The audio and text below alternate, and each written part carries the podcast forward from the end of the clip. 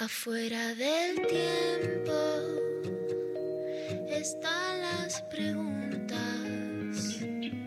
las luces y sombras que no tienen fin. Ahí en la frontera están las señales, besando los bordes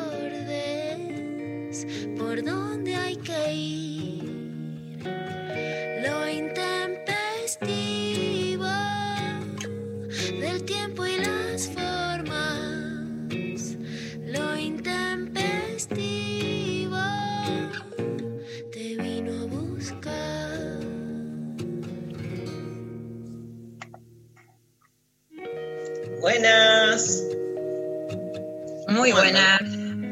Tanto tiempo. Lula. Hola, Lu. Hola Mari, ¿cómo estás? Ayer, bueno, no hubo programa, ¿no? Porque fue un día feriado. Y, y bueno, como el viernes Lula no, no estuvo, este, pasó un montón de tiempo, digamos. Pasó un montón de tiempo. Pasó tanto tiempo que ahí estuvimos viendo que tenemos un clavado de noticias, pero tremendo. como, si no pasaran, como si no pasaran cosas en la Argentina, ¿no? Digamos. No entiendo. Este país, viste, se dio vuelta en dos minutos, qué sé yo, tenés otro país, es muy difícil, pestañas y te cambiaron el escenario. Dios mío.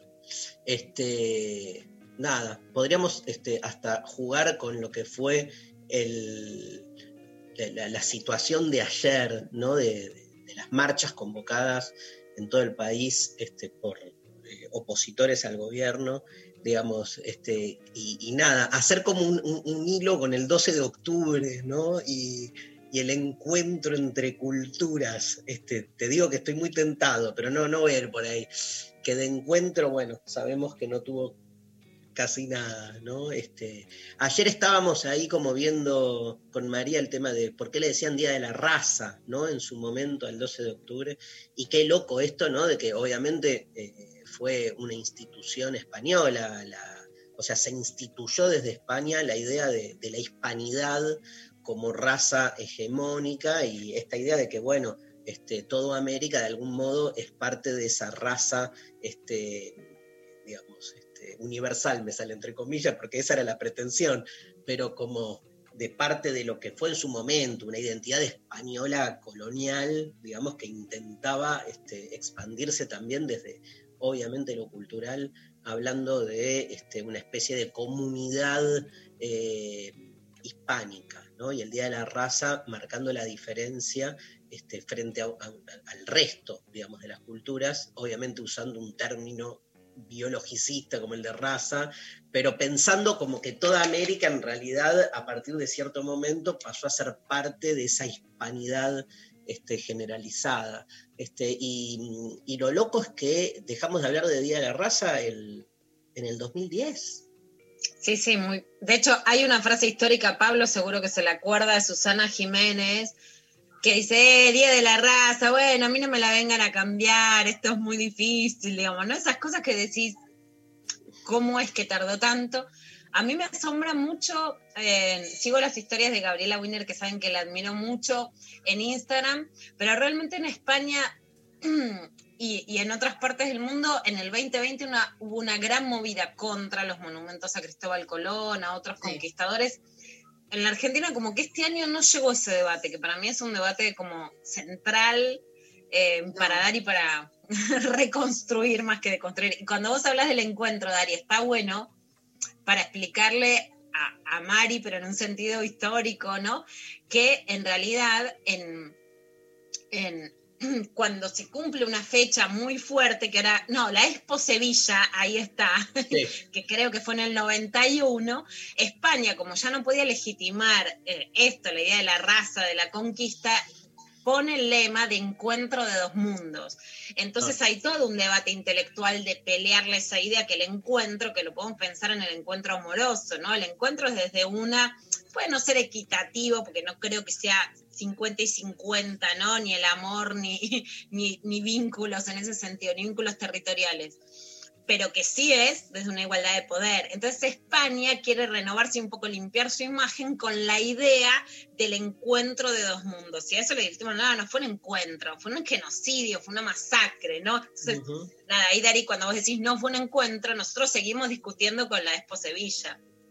Totalmente, digamos, este, el, el tema de, de- igual me, me sigue impactando, Lula, el tema de, de cuántos años tardan las instituciones en, de algún modo, blanquear estas cuestiones, porque, digamos, más allá de que hace, hace bastante tiempo eh, venimos como discutiendo y viene, digamos, este, no nosotros, se viene discutiendo el modo de nominar y de comprender y de enseñar lo que fue este, 1492, la llegada de, de- de- de Colón eh, a América, digamos, este, bueno, eh, más allá de que esa discusión venía desde antes, es muy fuerte darte cuenta lo que se tarda institucionalmente en este, darle una vuelta de página, porque Sí. al final las instituciones son las que determinan, normalizan, alinean, digamos, cuando Susana Jiménez dice no me sacan el nombre, tiene que ver con ese sentido común que de algún modo está instalado.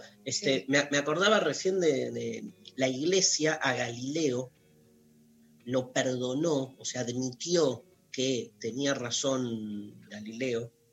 En mil, no, si no me equivoco, como si te dijera, en 1996. Ay, no, qué horror, qué horror. A ver, googleemos eso. Qué- Pero posta, ¿eh? Me acuerdo mucho con Santiago Veracti, que es amigo y el expresidente de mi centro de estudiantes, que también nos hicieron, ahora no me acuerdo por qué carajo de movida o de barbaridad que habíamos dicho contra la rectora y el colegio, y Santiago da un discurso en el medio del patio del Manuel Belgrano, y terminamos con Epurse Move. Todo Expulse bien, Move. pero Igual cierto, no, me quedé pensando en esto de cuánto tardan las instituciones ¿no? en incorporar eh, lo- los cambios eh, más a nivel quizás simbólico que, que se empiezan mucho antes y cómo eso también se traslada a que yo toda la primaria la hice eh, en un colegio público en el que en el día de la raza, que igual me quedó justo ahí, ¿no? La fecha fue mi, mi último año de, de- de primaria, ¿no? Pero como eh, yo también era, bueno, eh, hay que dividirse los roles para el acto escolar. Entonces, eh, la típica que hoy en día yo me llego a tener un pibe y en el colegio hacen esa cosa de hacer el acto del Día de la Raza y agarrar a los pibitos y decir, bueno, vos sos dama antigua, vos vas a ser un negrito que vende pastelitos, vos vas a, no como se arma todo una y que, que ahora lo pienso a la distancia, que digo, qué horror, o sea, yo me, me, me- me mato y mato a todos, la verdad, si se... Trata de, de no matar a todos. no, bueno, los mato simbólicamente. Quiero decir, no, hay que, que- que hay una correspondencia ahí con Sí. cómo también a los pibes en la primaria a mí me inculcaron también, ¿no? O me enseñaron cómo era esta fecha y cómo se, se- se- había que celebrarla eh, Hay- de una hay- manera muy chota. Eso. Mira, hay un gran debate, digamos, muy propio de los años 60, ¿viste? Sí. Que después hubo tanta, tanta película también, pero bueno, esto digo, que, que, que- es un debate, si querés, más filosófico-político, que es, digamos, eh, o sea, nos toca vivir en sociedad y la sociedad tarda, ¿viste? Tarda y retarda. Este, entonces, en, en los 60 era como muy común, este, bueno, nada, vayámonos al campo, o sea, las, la, la famosa revuelta hippie, por tomar un ejemplo, no es el único, pero era cortemos por lo sano, o sea, este, vamos, nos encerramos en una este, comuna colectiva y que nada de lo social y su retardo nos contamine, ¿no? Al final explotaba todo igual, ¿viste? Porque, este, pero era una, como una gestualidad que tenía que ver con, al, al sistema no se lo cambia desde adentro, porque el sistema está como eh, enfermo, por decirlo así. Claro. Entonces te termina chupando, te termina contaminando. Y bueno, es un gran debate que uno en algún momento se da. Con Lula hemos discutido millonadas de, en situaciones concretas. Digo, ¿vale la pena dar esta batalla? No vale, porque al final igual te llevan puesto. Este, eh, pero la ilusión de una afuera del que, este, al que uno puede eh, llegar y, y- como cortar con, que hay acá, es algo que se fue disolviendo, ¿no? que también es un gran tema de la política utópica de nuestros tiempos. Cada vez menos visualizamos esta idea de, bueno, nada, cortamos y salimos del entorno social, porque de algún modo todo está ya demasiado incluido, en algún sentido para mal, digo, no, no, no hay más una afuera, ¿viste? La, yo me acuerdo, yo qué sé, este, no sé, la, la bohemia, por tomar un ejemplo naif, este, de decir, bueno, nada, este, me dedico a- al arte, no le doy bola a la sociedad, es ese afuera sin necesidad de irte a una montaña, pero estando como en los contornos de la sociedad, me parece que es cada vez más difícil. Eh, bueno, nada, este, hoy es martes 13, quería decirles, Saran. es martes 13, este, y ¿Creemos?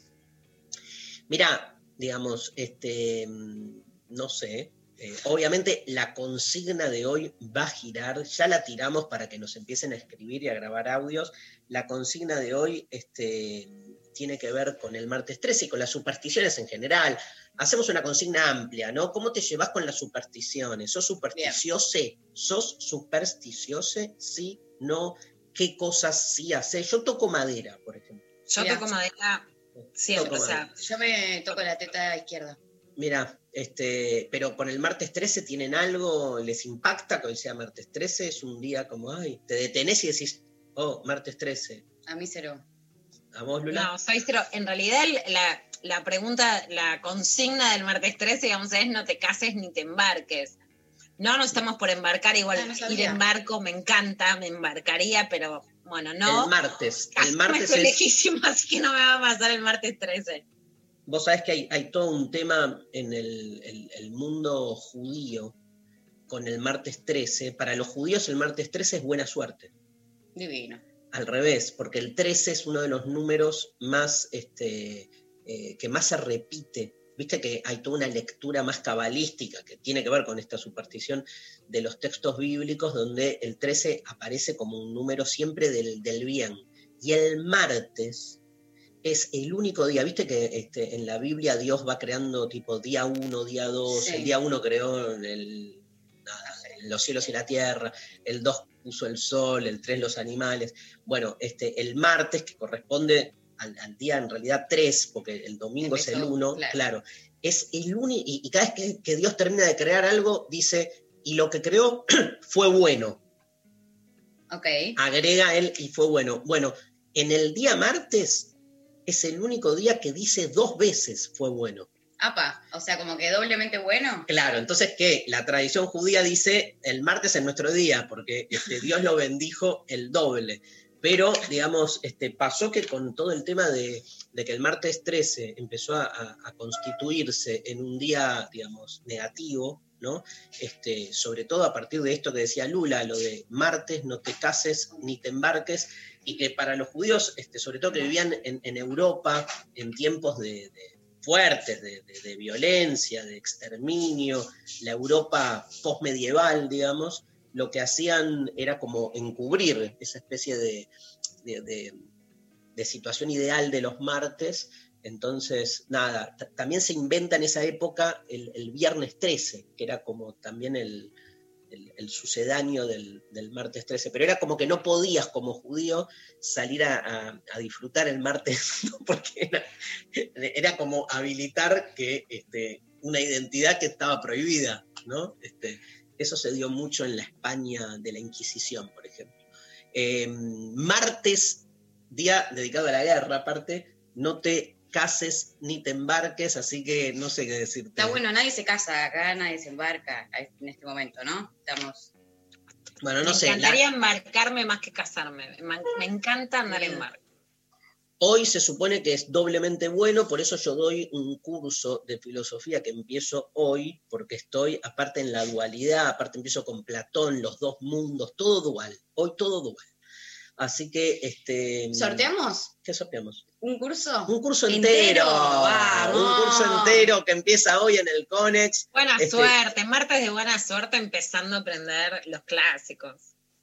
Igual, ahí que dijiste, martes de buena suerte, ¿Vos no dijiste acordé- que es buena suerte? sí, pero no sé, ahora me Ah, arrepentí. bueno, yo te. Yo no sé nada de religión, me dijiste martes, pero lo podía buena suerte. Dije, vamos, dale, yo te sigo. ¿Vos vas a, vas a estar hoy? Voy a estar, dale.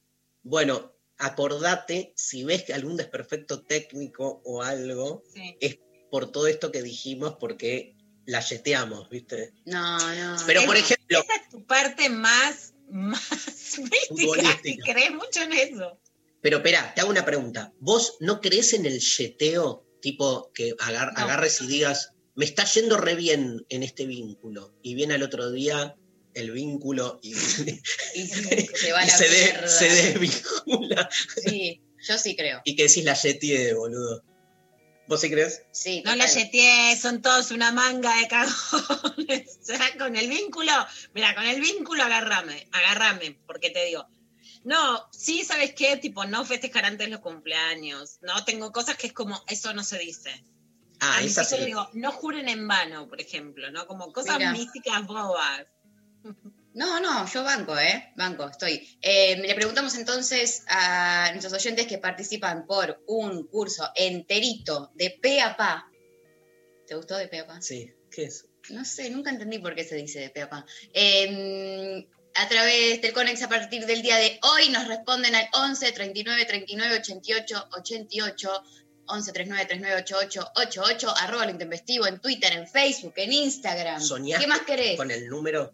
¿Soñás con el número de teléfono? 11 39 39 88 88. Eh. No, siento que ya es como. ¿Lo pusiste Los en sueños de un? María son más complejos, no son. Claro, no sabes la cosa que sueño. Imagínate voy a soñar con un número de no, pero teléfono, por ahí- sueño con cada cosa. te aparece como, digamos, eh, te aparece como instalado el número sin darte cuenta, como encriptado, ¿entendés? Puede ser, por ahora no, no. Lo pusiste como password.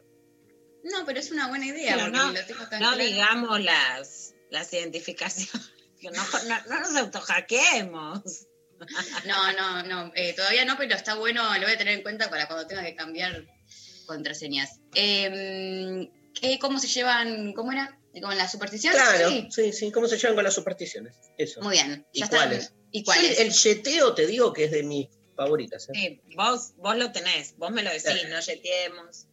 No digas nada. Luciana dice, che, nos está yendo bien. Shh. Claro, ni No lo digas, no enuncies. sé. Pensalo, pero no lo hagas realidad. Y en el fútbol me puedo volver loco. Esa frase yo no la digo, pero es festejo a los demás, a las demás. Festejé algo. Bueno, no importa. No, dale, yeteala, ya está.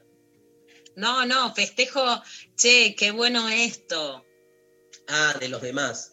Pero antes de, antes de consumarse, Bueno, ese es el punto, que es consumarse. Yo, Yo- creo que algo. Para mí, yo no sé bien de qué están hablando, pero me parece que Yo eh, yo soy de la, de la escuela, de la gente que hasta que las cosas no pasan eh, en lo concreto, no se alegran, no festejan, no, o sea, no hago absolutamente nada, ¿no? Si, si no estoy realmente eh, como viendo la realidad. Me quedé pensando por qué no, está. el- el nombre de Luciana. La, la, ¿Qué es el nombre? Me, me, me desconfiguré un Ah. segundo por el nombre del Zoom. No, no, ah, no, está es. bien. Este, no, ¿sabes qué? Ahí, la- lo- los oyentes que nos están escuchando pueden escuchar como cierto ralentamiento, es porque de repente decimos algo, no terminamos de entender de qué estamos hablando, entonces nos chateamos y al mismo tiempo escindimos nuestro cerebro Tenemos esa y posibilidad. seguimos hablando, pero se ralenta un poco. O sea, un, un buen mentiroso, Tiene Cuenten que- todos los secretos. un buen mentiroso tiene que también poder de amor, nada más. A mí me encanta. En radio siempre, en vivo y en directo, siempre escribí papelitos también. Claro. No, es cierto que también con, con la virtualidad se pierde muchas como gestualidades, cosas que cuando uno está haciendo ¿no? el, el programa eh, cuerpo a cuerpo, quizás eh, se entienden más cosas de la gestualidad del otro y que acá las perdemos, entonces quizás es un Por poco más ejemplo, no me dijeron, Luciana, te cambiaste el color de pelo, volviste a ser morocha. Es porque no se ve una mierda con esta computadora del A orto que tenemos. Mira, Me vuelvo loca. Ay, qué hermoso. No estoy más roja, estoy morocha, morocha. Es verdad. Te iba a decir que te veía algo como, te iba a preguntar si te habías alisado, te habías hecho algo como, porque te veía con el pelo como más espléndido que nunca, pero... Estoy no con algún sabía. grado de Sophie Cornell encima, ¿no? Nunca Re. voy a llegar a ese level, jamás. Jamás voy a llegar a ese level. Pero bueno. ¿sabes en qué la, me acordé, ¿sabes qué la yeteaba mucho? ¿Qué? Que ahora están suspendidos, pero van a volver, los viajes en avión. Oh. Eh, Sí, no, no que se caigan, porque no, Ay. no sé. ¿Ves? Ahora me Ahora- la teta izquierda, bien. por ejemplo. Ahora, Sí, lo- Inmediatamente. Yo toco la madera de, de Evita que tengo. Este, ¿Sabes en qué la, la, la yeteaba? En, en la salida horario. Era como, fal- claro, decía, bueno, vamos en horario, como, y siempre Ah, la anticipaba, Ah. no habían suspendido el vuelo, ni había demora, dije, vamos, el, el vuelo sale horario y ahí decía eso y aparecía, se escuchaba... ping. Aerolíneas Argentinas informa que el vuelo a Mendoza está demorado. Eh, En una época... Darío es lo peor que le puede pasar, que sos súper organizado. Sí, Yo sabes no, que no. una de las cosas que ahora vuelven el 19 de octubre los, los vuelos nacionales, ¿no? Yo le tengo mucho miedo a los aviones, terminé viajando mucho en estos años, o sea, algo que le tenés miedo, pero que haces de todas maneras. Y de las cosas que digo, ¿cómo voy a hacer para volver a hacer? Pero tipo que me preocupa es cómo voy a volver a hacer para subirme a un avión, ¿no? Como decir, ¿cómo voy a volver a hacer para estar en una turbulencia y bancármela? Como diciendo, ¿por qué me someto a esa tortura? ¿no? Ese, Total. es el peor momento de mi vida, la turbulencia, que el avión te tira para abajo y decís, ¿qué mierda hago acá? No Ay, digo, sí. ¿cómo voy a volver? De todas las cosas de volver a la cuarentena, es que digo, no sé cómo voy a hacer. Yo lo que no sé es cómo voy a volver a despertarme a las 7 de la mañana. no. Imposible, ¿no? Obvio. No voy a volver. No, la- no bueno, vuelve- no tenemos un... Hay un montón de mensajes llegando, ¿eh? Y, y aparte tenemos una clave de noticias tremenda porque la marcha de ayer, este, queremos escuchar el análisis de Luciana Pecker, pero antes, música, Fito Páez, está la grosa de Nazarena hoy operando. Vamos, ciudad de pobres corazones.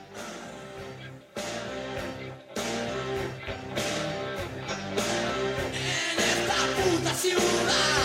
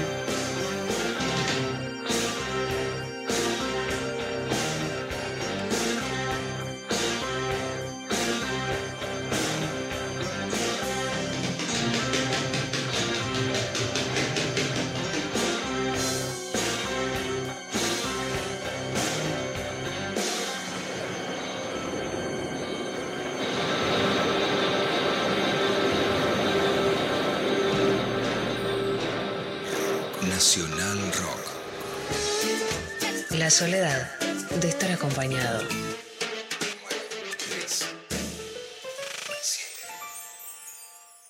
Volvió el humor. Me pinto la jama, voy a comer un omelette, un omelette, que hay un huevo, un huevo. Lo mejor de Peter Capusotto. Socialismo nacional. De lunes a viernes a las 23.30. Por ahí me excedí un poco. En la televisión pública. 937. Estamos en Instagram, Nacional Rock 937.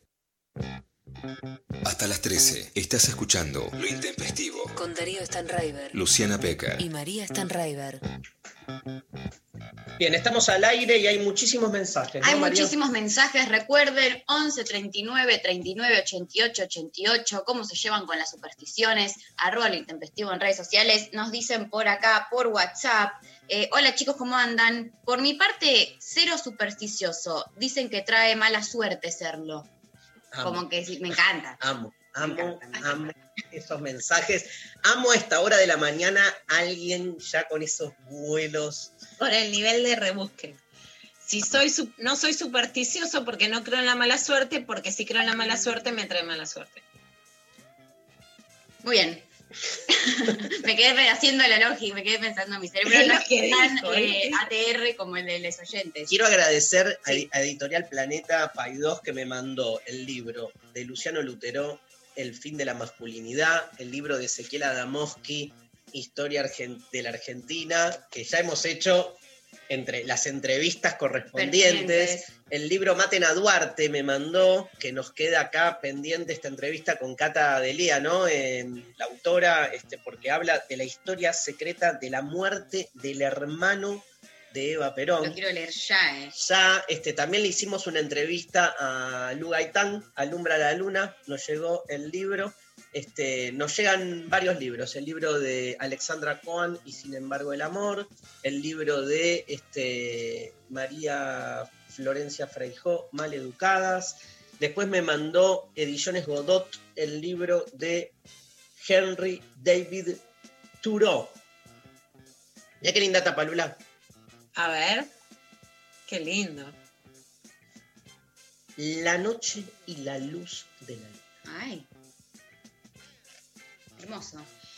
Gran relatos. Bueno, perdón, seguimos. Acá Sí. tengo un montón de libros, no sé qué voy a hacer con tantos libros. Yo puedo leer un par, sí, te, que, que te ayudo. Robando libros se llama esto. Eh, más mensajes. eh, María es roba libros mal. No, no, nada. Igual- eh, para tanto. Compartimos un montón de libros, pero digamos, nada, compartimos significa que están a disposición, pero por ejemplo, ¿sabes qué hace Lula Amaru? Si hay un libro que yo tengo, pero que ella lo quiere leer, va y se lo compra. Perfecto. Autonomía se llama. Simón de Beauvoir lo explicó bien. Es que prefiero tener, eh, saber que si tengo la posibilidad, eh, el privilegio de poder ir y comprarlo, si no puedo, lo, lo- lo- lo- lo uso, claramente, pero si puedo ir a comprarlo, porque uno lo marca, le hace, viste, lo hace propio al libro, es como que tiene, está bueno. Bueno, eh, más mensajes. Eh, me levanté con el pie izquierdo, ya pasé por debajo de una escalera, un gato negro se cruzó en mi camino, me falta embarcar y viajar y eso, y eso solo puedo hacerlo con las clases de Darío. I can fly, I can fly. Nos. Ah, y hoy vas a viajar al mundo de las ideas platónico.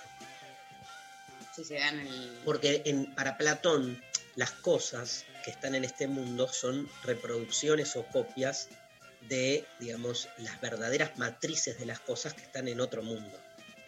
Entonces, la pregunta que hay que hacerse obligadamente es que, por ejemplo, eso significa que los orgasmos materiales, corporales de este mundo, son una copia de un orgasmo perfecto que se da en otro mundo.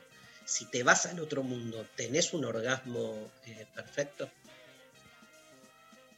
Es una pregunta, hay que. Es retórica. Es una pelotudez, básicamente. Pero son las cosas que se derivan de dar 25 años la misma clase. Entonces empezás. A buscarle un, ¿no? Un- una vueltita. Yo siempre pienso cuando en mis docentes que dicen, no, hace 20 años que doy esta, este- esta clase. Digo, wow, qué o sea, vocación se llama, porque la verdad es que, ¿no? O sea, vos no te imaginás con la misma persona 20 años seguidos vos. Ni en pedo, menos con Mira. una clase. Pero, pero digo, hay que arma- armar mucho lo que, lo que tenías para, ¿no? Ponerle la misma onda 20 años después o inventar nuevos relatos. Sí, no sé, o sea, obviamente la- la- el, el- el- el alumno no siempre es el mismo, el Claro. contexto no es el mismo. Este, no es lo mismo hablar de Platón si estás enamorada o si no estás enamorada, por ejemplo.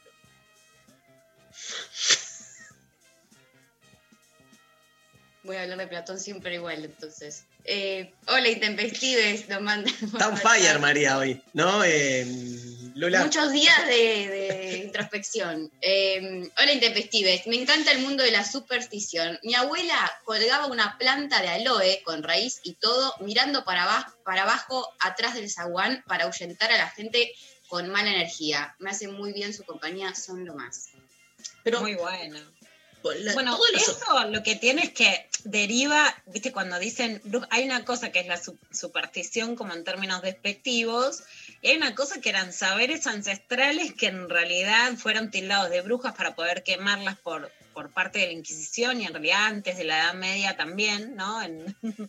En, en, medio de una época que se creía que no fue solo desde la Inquisición, sino desde mucho antes, y les vuelvo a recomendar mi super libro favorito que se consigue en la Argentina, que es Brujas de Mona Cholet, de Editorial Heck, porque probablemente, por ejemplo, el aloe es algo muy curativo, te hace bien al pelo, cierra las cicatrices, etcétera. Entonces, probablemente es algún, digamos, es algo que a lo mejor mirar para abajo y no te cura, pero que seguro que deviene de alguna sabiduría ancestral que tiene que ver con la medicina, con rituales, etcétera. Lo, lo que igual siento, no sé si te pasa, Lula, es los oyentes que hasta ahora escribieron eh, y nosotros mismos, digamos, como que no te lo tomás en serio. O sea, yo digo, bueno, no me yeten, no me yeten, pero digo, puesto en serio. No creemos en supersticiones. Y creo que los oyentes, por, por lo menos no hay ninguno que hasta ahora diga a mí Bueno, me- falta, hay un montón de audios, que leímos tres mensajes, Sí, la pero verdad, bueno, no podemos hacer una generalización. A ver, Yo este, defiendo a mi amiga la gente. audio, audio. Hola Intempestives, buen martes 13. Eh, mm, soy supersticiosa, mm, creo en eso desde siempre me parece. Toco madera, por ejemplo, o, cuando me dicen algo que no me gusta, yo por debajo digo cancelo, cancelo, cancelo. O cuando pienso algo que no me gusta y me doy cuenta, digo cancelo, cancelo, cancelo. Em, eh, Mirá por la ejemplo, cultura esa de la cancelación, no la feos tenía, o eh. pesadillas o lo que sea, eh, no lo cuento hasta que no desayune. y bueno, eso de pasar por debajo de la escalera, esas cosas no, no, no me preocupan. No, la escalera no. Hay algunas que sí, algunas que no, pero en general soy supersticiosa. Bueno, eh, les mando un beso y los sigo escuchando, Nati. Bueno, en la radio, en los pocos días que fuimos al piso, tuve una pelea con alguien, que ya tuve otras, porque alguien quería, entró al estudio con el paraguas, que para mí no da. De y me pareció Ay, me invasivo que además lo haga y no pregunte y como no me importa lo que vos opinás. Y me replanteé, hay testigos ahí, María estaba, se lo dije Sí. en la cara, pregúntame. O sea, si a mí no me gusta, no me generes una situación que me incomode cuando yo no puedo decidir no estar al aire. Sé lo que querés vos. A mí el paraguas no me lo abrís adentro. Sí, este, y sobre todo, en, me acuerdo el caso. Y lo peor es, digamos, eh, o sea, el otro puede, digamos, no, no compartir lo que a vos te pasa con un paraguas abierto, pero este, nada, o sea, e- era tu espacio, digamos. Por eso, no, no, no me Bueno. lo pueden poner, que el otro haga lo que quiera, pero yo te digo que no, no es, te lo abro igual, ¿entendés? El, el que invade no es consciente de que invade, cree que... Y para eso por- estamos las feministas. La- Claro. El conquistador tampoco, se trata de lo mismo. ¿No? Tremendo. Como de decir, bueno, mi espacio no es tu espacio, vos no haces lo que. La metáfora del paraguas es la invasión, la conquista, ¿no? Es. La colonia. salvadores, van a tu encuentro, no. ¿Otro audio? No, sigamos, sigamos. Ah, les gusta Can- picante. cancelo, cancelo, cancelo. Me gusta cancelo, cancelo, cancelo. Cancela la voy a usar. También era para los pensamientos propios, ¿viste? Yo en eso no creo, pero mi hermana Silvana me insiste mucho, como esa cosa de no pienses negativo. Puede ser, lo Ah, incorporar. No, no, no, no, esa me cuesta, me cuesta No, más eso. No sé. Yo soy lo anti eso. Escúchame, ya que la, la oyente Nachi dijo, ¿no? Este, se, se metió con un tema eh, con el que venimos discutiendo para bien, que es el desayuno. ¿Qué dijo? No cuento Hasta después del desayuno, una ¿Qué? noticia, eh, no, no, no sé. un sueño. No, bueno, no. sé. Pero era como que hasta no desayunar, ¿no? Sí. Tiene Hasta no eh, desayunar nada. Hasta no desayunar Ah, las nada. pesadillas, las pesadillas, como no, no contarlas. hasta- Claro, pero ¿cuál es la superstición? Que la comida te. Ah, que se van a... La comida sana y salva, eso por supuesto. Obvio. Otro audio, otro audio. Detesto cuando estás hablando de algo, de la muerte, no sé, de, de- de algún viaje, del avión, estás boludeando y salta uno, ay, no la llames, no llames a la muerte. Odio. Amo, amo al oyente. Empatizo. Empatizo completamente. No puedo creer que haya gente, tu amiga, la gente, que crea que a la muerte se la llama porque se la nombra. Una cosa es que te No, él genere una- cree eso, perdón. Él lo que dice es que la gente no la llame. No que No. está mal. No, no, Al no. revés, que le molesta a la gente que le dice que llama a la muerte si la nombra. Claro. No, él se enoja Con, con, los, los. con los super- Sí, sí, sí. O sea, está de nuestro lado, ¿no? Es- ya, pero aparte, digamos, ¿por qué? Yo en eso digo no la llames. Yo estoy como, estás en el avión, no me empieces a hablar de accidentes aéreos. No me gusta. No es Pero- supersticiones, no me llenen la cabeza. Claro, ahí estoy. O sea, una cosa es que te caiga mal hablar, de- o sea, a mí me cae mal hablar de ciertas cosas, de la muerte. Otra cosa es creer que la palabra tiene un poder de conjuro sobre la realidad. Que si estás arriba de un avión y decís, el avión se puede caer, estás convocando a que se caiga. No, boludo. O sea, se cae o no se cae independientemente de la pelotudez que vos decís. Y si vos crees que tenés ese poder de hacer caer un avión por decirle el avión se va a caer, nada, o sea, sé papa, boludo, porque tenés un poder, digamos, realmente, un poder maravilloso. O sea, este, sé papa en serio, digo, usalo el poder, ¿no? Porque Deja, de- déjame los papás. Bueno, sé Superman. Ok. ¿Alguno que no sea varón? Eh, Mujer Maravilla. Wonder Woman. Otro audio. Y ahora va a ser de Cleopatra, la última Wonder Woman. Ah, mira. Audio. Hola, intempestives, ¿cómo están? Yo no sé si esto es una superstición, pero algo que suelo hacer bastante es contarle a las personas cuando sueño con, con esas personas, digamos. Entonces les escribo, che, soñé con vos. Y me han pasado cosas bastante locas. La última que me pasó fue que eh, soñé que mm, un amigo estaba escribiendo su profesión en inglés y le conté al otro día y me dijo, no, justo estaba traduciendo mi currículum para un trabajo en el extranjero. Así que pasó esto que me pasa a mí. Un abrazo grande y gracias por la radio.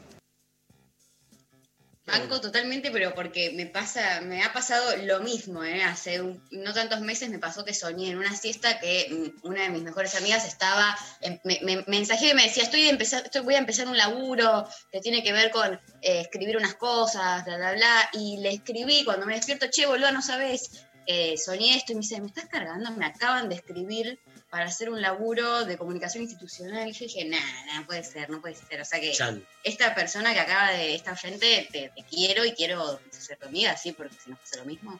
Soñé que un oyente tenés que decir. Soñé que un oyente decía que... Che, Lula, te hago una pregunta. Si soñás que estás garchando con, con alguien, Sí. después al otro día le escribís y le decís, che, ayer soñé que garchaba con vos. No. O sea, si le escribís es porque usás el sueño como una excusa para tirarle lo- los perros, claramente. Claro, si le escribo es porque está todo bien, ¿entendés? Entonces da. Antes, hace cinco años atrás, le hubiera escrito, pero un libro. Ahora no, no te escribo nada. Me encantó. ¿Tenés para leernos este, algún mensaje? Sí, hay un montón. Dale, pero un, un par más así. Este, Acá nos dicen, trabajo en casinos hace 20 años. Cuando algo está saliendo bien, no solo no hay que decirlo, hay que hacer como que no está pasando nada, ni mirar. estoy de acuerdo. Em, En el garche, sobre todo. La estás pasando bien. Es un garrón ahí, como te mirás con el otro, che, la estamos pasando bien, ¿no? Ay, sí. Chao. Cagaste. la yeteaste ahí. Eh, hola, No, chicos. no, no, para, para, que esto merece un análisis. Para, para, para, para, para, para. Para, para, para, para. Para, para, para, para, para, que vengo con Ale, mi amigo. No.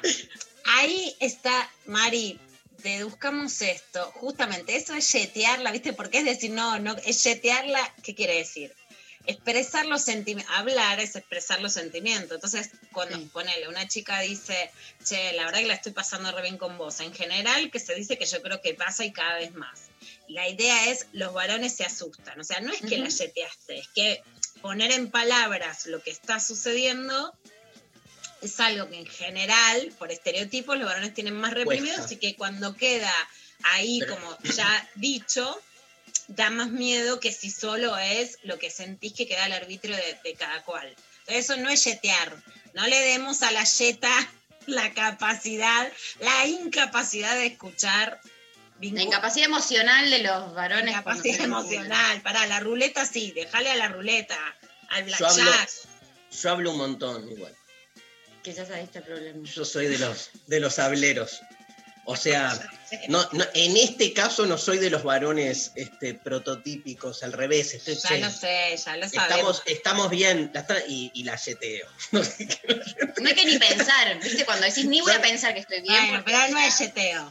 No es yeteo. Eso, eso no es suerte, no es azar. Son construcciones efectivas. Ahí Pero no es azar. El Marxista yeteo, feminista. Es materialismo dialéctico Sí, emocional. sí, eh, estoy de acuerdo. Pero digo, el yeteo eh, no es eh, azar, ¿eh? El yeteo es el que cree que la yetea es porque cree en el conjuro. Ese es el horror. Es porque crees, digamos, porque, o sea, ¿qué es azar? Es estás en un avión, decís, el avión, no sé, hablas al pedo de que se va a caer y se cae.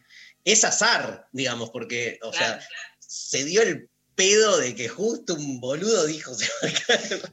Y el avión no se cae por eh, obra de la palabra. Este, entonces ahí, No, pero, digamos, pero podés ah, tener más fobia, por ejemplo, una vez yo volvía de, de misiones de las cataratas. Los trabajadores y trabajadoras aeronáuticos se me pusieron atrás a hablar de todos sus accidentes aéreos. No. Fue uno de mis peores viajes que me da miedo y que no me gustan las turbulencias. No se cayó el avión, pero es verdad que te hacen ingresar ahora, porque ahí no es azar, es tampoco es que se cayó, pero es que la exacerbación de las malas ideas sí te termina carburando el bocho. Bueno, pero Lu- Lula, si hubieses estado eh, 10 asientos más adelante, no tuviese, no hubieses Claro. eso porque no los escuchaba. igual en el mismo, el mismo caso, pensémoslo al revés, y tiene la misma matriz con la que encaramos el tema, que es que cuando uno, digamos, este, piensa no lo malo, sino lo bueno, ¿no? Entonces uno, es esto que, creo que te decía tu hermana, de no tener pensamientos negativos, cuando uno dice, me va a salir bien, me va a salir bien, entonces es como que así lo que logras es calmarte vos, digo, la, el rezo, no es que hay un Dios que te escucha, si lo hay mejor, pero este, suponete que no hay, que sería como lo más lógico. Lo que te hace bien a vos en ese rezo es que de algún modo te actúa como una especie de, no sé, de narcótico, ¿viste? Te vas calmando mientras rezás y crees, ¿no? Yo, por ejemplo, siempre, digamos, pienso que hay justicia divina. Y no creo en Dios, mirá qué loco, pero, digamos, a mí la justicia divina como dispositivo me hace bien. Por ejemplo, este, no sé, está siempre en el fútbol me pasa, está jugando mi equipo, entonces como que trato de hacer todas cosas que tiendan al bien. Por ejemplo, viene mi hijo y me dice, papá, ¿querés jugar conmigo? Estoy viendo el partido, ¿viste? Le digo, no me interrumpas. Y entonces ahí digo, no, Dios me va a castigar. Entonces, ¿qué hago? Voy y le digo, sí, sí, o sea, perdón, que te, o sea, Ay, Dios. y, y me pongo a jugar, aunque quiero ver el partido, te la paso mal en los dos lados, porque viste, pero creo que ese tipo de acompañamiento moral, Está bueno que, que- que- que el mensaje que estás dando está buenísimo, que básicamente el fin es que tu equipo no pierda, ¿no? Eh, tener un buen vínculo eh, parental. Divino. Eh, recortémoslo y en unos años yo lo se lo paso a, a- a los chicos para que nos recordemos. me encanta vínculo parental. Parental diré. El nuevo título del nuevo libro, Tengo de, un Luci- libro, de Luciana. De Luciana. Eh, con Luciana eh, les queríamos comentar que Vamos a escribir. un nuevo libro, eh, gracias a Paidós por bancar este proyecto. No nos metamos con ese tema. ¿Te leo otro mensaje? Dale, y nos vamos a la pausa. Dicen acá, le pifié un poco con la cábala de fin de año. Intento empezar con el pie derecho, pero colgué y quedé solo con el pie izquierdo apoyado. Y me siento muy responsable de la pandemia de este año. Pido perdón a todos. Otra, Me otra, encantó. otra cosa son los tocs, que ya no es No, no, pero. eh, superstición. es- Ah, esta es superstición. No, no, pero hay, Va en la hay, línea, hay pero- tocs en la línea, tipo, si no piso las baldosas negras cuando camino, se acaba el mundo, ¿viste? Sí, pero me parece que hay una diferencia cuando ya pasa a ser como algo más Patológico. patológico. No son- La vida es toda patológica. superstición es patológica, no creo.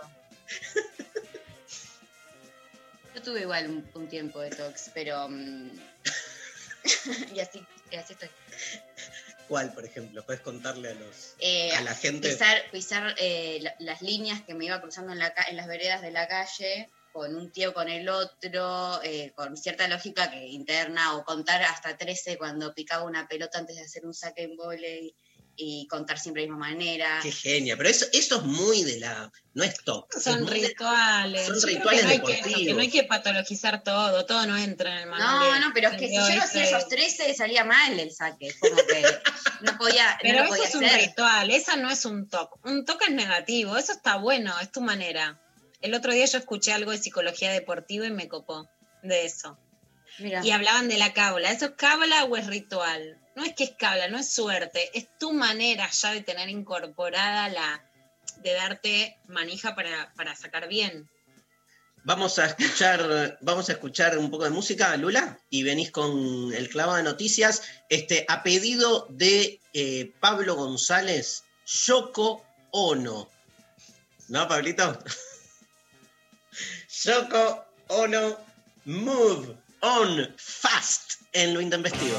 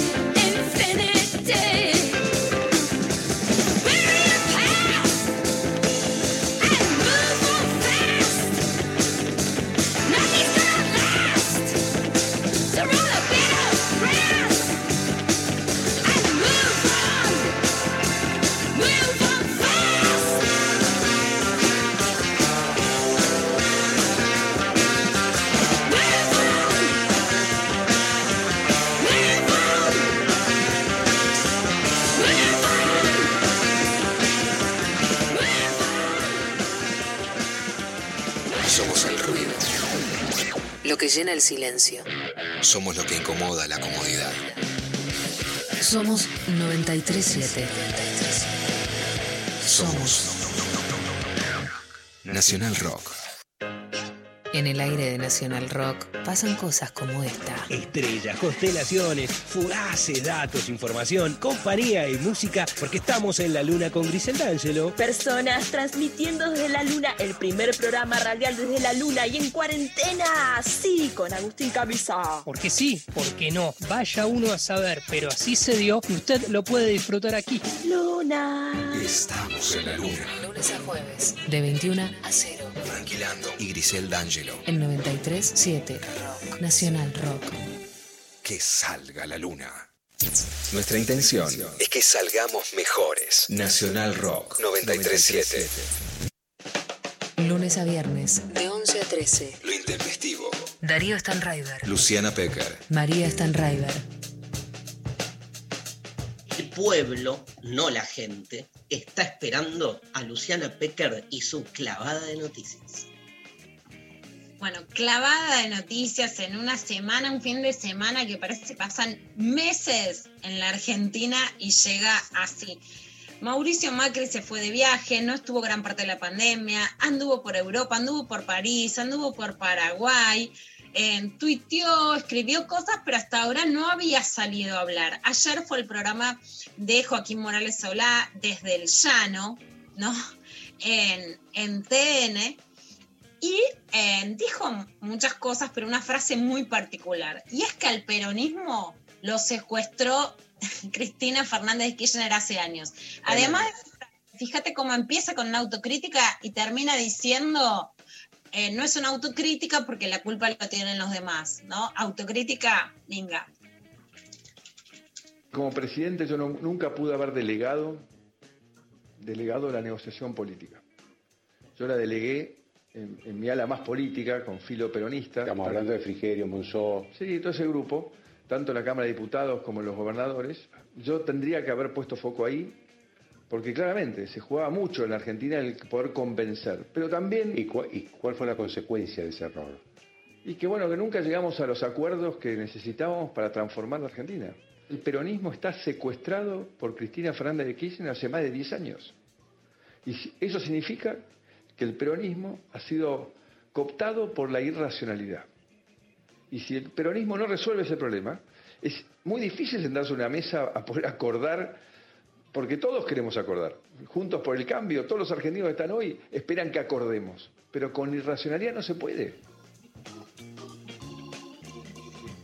El que nombra al otro como irracional se autoadjudica la posesión de la racionalidad. Me imagino que cuando Macri dice que hay un peronismo irracional, que además es una manera de meter una división y decir que hay un peronismo acordable, ¿no? Que es el peronismo que en realidad es este, lo que en su momento fueron algunos gobernadores y termina siendo Pichetto como candidato a vicepresidente. Pero lo que más me impacta es que siempre que alguien acusa al otro de irracional es como que se autoatribuye una racionalidad impoluta, ¿no, Lula? Sí. A ver, después vamos a seguir escuchando. Por supuesto, las demonizaciones a Cristina Fernández de Kirchner no son una novedad. Por supuesto, puede ser una crítica política concreta. No me gusta la reforma judicial. Me parece que en esta causa concreta va a pasar lo siguiente. Atribuirle irraci- irracionalidad en un día que estamos hablando de cábalas y de brujas es exactamente demonizarla. Y por supuesto, decir que algo es irracional puede legitimar cualquiera, cualquier acción política, porque estás frente a un fenómeno irracionalidad- irracional que por lo tanto no te pide racionalidad. O sea, es un discurso peligroso. Pero en lo político, eh, sí habla mucho de la interna de Juntos por el Cambio y del macrismo y de que Macri sale a disputar el liderazgo de la oposición, ¿no? Durante todo este año la pregunta fue, ¿quién es el jefe o la jefa de la oposición, ¿no? Está, estuvo y está muy consolidada el liderazgo de Horacio Rodríguez Larreta. En- ese discurso no sale a disputarle solo a Cristina Fernández de Kirchner, sale a disputarle el liderazgo a Larreta y a alguien también que es muy central lo que puede ser, lo que es María Eugenia Vidal, que en parte recordemos que en la causa del espionaje, el Macri manda a investigar, y eso es lo que se investiga hoy en la justicia, al propio Larreta y a la propia Vidal. ¿Qué pidió Vidal en la nota que contábamos, que era un off-daddy? Que ella no quiere ver cómo sigue, digamos, la actividad política dentro del macrismo si no hay autocrítica. Bueno, eh, Morales solo hace la pregunta. Arranca con la autocrítica y termina culpando al peronismo, ¿no? ¿Pero por qué? Porque era, ¿qué era lo que quería el sector de Monzó? Que Cambiemos se abriera una alianza no con Pichetto solamente, que después termina ahí, que no, no digamos, no suma votos al, al proyecto del macrismo, que justamente pudieran negociar con sectores del peronismo que amplíen, que escuchen. A Monzó le dieron la espalda. Acordate que sale aplaudido por todo el arco político Monzó como jefe de la Cámara de Diputados, con una legitimidad transversal, pero además porque fue absolutamente ninguneado por el propio Mauricio Macri en esa función. O sea, no es cierto que esa disputa es contra Cristina, es una disputa interna de Cambiemos, en donde están disputando su poder y qué líneas van a, van a seguir a partir de ahora. Clarísimo. Bueno, más allá eh, de esto, sigue así la, la, bueno, una cosa muy, eh, muy por supuesto bestial contra contra, el, contra la figura de Cristina Fernández de Kirchner, ¿no? Con, datos reales y con datos irreales. Vamos a pasar, Pablo y les pido al audio de Viviana Canosa con Laura Di Marcos, la periodista que hizo la biografía de la Cámpora, es columnista de La Nación, es columnista de Radio Mitre, una de las voces y de las plumas, digamos, de autoras mujeres que, creo que es representativa a ultranza de la derecha y del establishment en la Argentina y lo que dice sobre Cristina Fernández de Kirchner. Eh, la Plata, en el momento en el que Cristina era adolescente, era muy clasista. Eh, creo que ella quedó fijada en ese momento y ella era la hija del colectivero. En, ella quería pertenecer. Mira, en un momento ella le plantea al padre adoptivo que ella no quiere ir al colegio estatal porque lo fashion de ese momento era ir al colegio privado. Ella vivía. Pero bueno, claramente lo que contás de su papá pudo haber sido. Por supuesto. Sí. Lo que la marcó tanto en la vida y que es súper entendible y que no, Sí. tal vez no pudo resolver. Sí, y que no lo pudo resolver porque no lo trabajó. Claro. Entonces, en ella. Eh, Cristina tal vez hubiera ido en algún momento a un psicólogo. Eh, hoy, el país, hoy el país tal vez no sería así, ¿no? Creo que gran parte de su resentimiento eh, es lo que volcó después para castigar, ¿no? Es un resentimiento que castiga, que no tiene, eh, es una voracidad que no encuentra, eh, que no encuentra un límite, ¿no? A ver, fue dos veces presidenta, podría decir, no sé, me retiro. Tuvo un marido mujer, presidente, tuvo un fue marido dos veces presidenta, ahora es vicepresidente, o sea, ¿Vos sabés que era un adolescente que no hablaba? ¿Podés creer eso? ¿en serio? Sí, sí. ¿Por qué? Porque ella se sentía que era la hija del colectivero y que sus amigas eran eh, hijas de profesionales, escribanos, del, escribano de La Plata, del abogado. era muy soberbia, con lo cual escondía ahí un complejo de inferioridad fuerte. Eh, y ella después va a eh, Santa Cruz, a Río Gallegos, y entonces es ella la que se pone en esa posición. Yo soy la abogada que vengo de La Plata. Ah, estaba pensando, ¿no? de no hablar nada, hacer unas cadenas nacionales que duraban días, ¿no? Total, ¿no? Como que ahí va cerrando Sí, sí, todo. sí. Yo cuando me decían, ¿sabes que ella no hablaba? No puedo más, voy a tener que ir al psicólogo. Yo creo, escúchame, lo mandamos a Luciano y solucionamos todos los problemas del país. No tiene resuelto el resentimiento de clase. Vos decís que Luciano no le va a potenciar. no sabemos lo que puede hacer. A ver, el problema no es, o sea, a ver, primero, los resentimientos de clase son motores de la historia. Evita, me encanta vamos a tener muchas sorpresas esta semana, pero la idea de bastarda, de denigrada, de pobre, digo, los resentimientos de clase no son para sedarse, por un lado. Por otro lado, hay una historia con mi papá colectivero que Cristina cuenta hasta ahí. Hay una nota de Paulina Maldonado que cuenta bastante la historia. Digamos, los desamparos no tienen que ver con que eh, con la falta de de estatus, sino sí con desamparos emocionales que en algunos casos no es que te llevan a ser una resentida, pero además todo el tiempo lo que le piden es conformate, "Eh, tu esposo fue presidente, ya fuiste presidenta, conformate. Hablan todo el tiempo además como si Cristina no ocupara hoy un lugar en el Poder Ejecutivo, ¿no? Que lo digan antes de las elecciones. Parece que estuviéramos en campaña electoral y no en un gobierno elegido por el voto. Sí, no, no, Pero no, además, increíble. Además Vos lo escuchás, trasladá este discurso a la maestra, ¿no? A la maestra que quiere ser abogada. Todo el tiempo las mujeres estamos escuchando lo mismo. Eh, ¿vos quién te crees que sos? Ya sacaste dos libros, ¿para qué querés tres? Te voy a pagar 10, ¿por qué te tengo que pagar 20? ¿No? Eh, tenés un marido, conformate, tenés dos hijos, tenés un trabajo, ¿qué más querés? Todo el tiempo lo que te dicen es ¿qué más querés? ¿No? La demonización de Cristina, hay algo muy fuerte para entenderla. Puedes votar o no, te puede gustar o no, criticar además, algunas cosas o no. quiero- Es a todas. Totalmente, totalmente. Y quiero agregar algo. Genera también, es, muy loco porque, por ejemplo, genera también, eh, eh, en, mi caso, ponerle muy concretamente, o sea, cuanto más le pegan, yo más la apoyo, ¿viste? O sea, porque además uno puede tener con alguien de, de- tamaño, digamos, este, eh, recorrido. En- en los lugares de la política más, digamos, fundamentales de nuestra sociedad uno puede tener una relación como bastante sinuosa, digo, le bancás algunas, te enojas con otras cosas.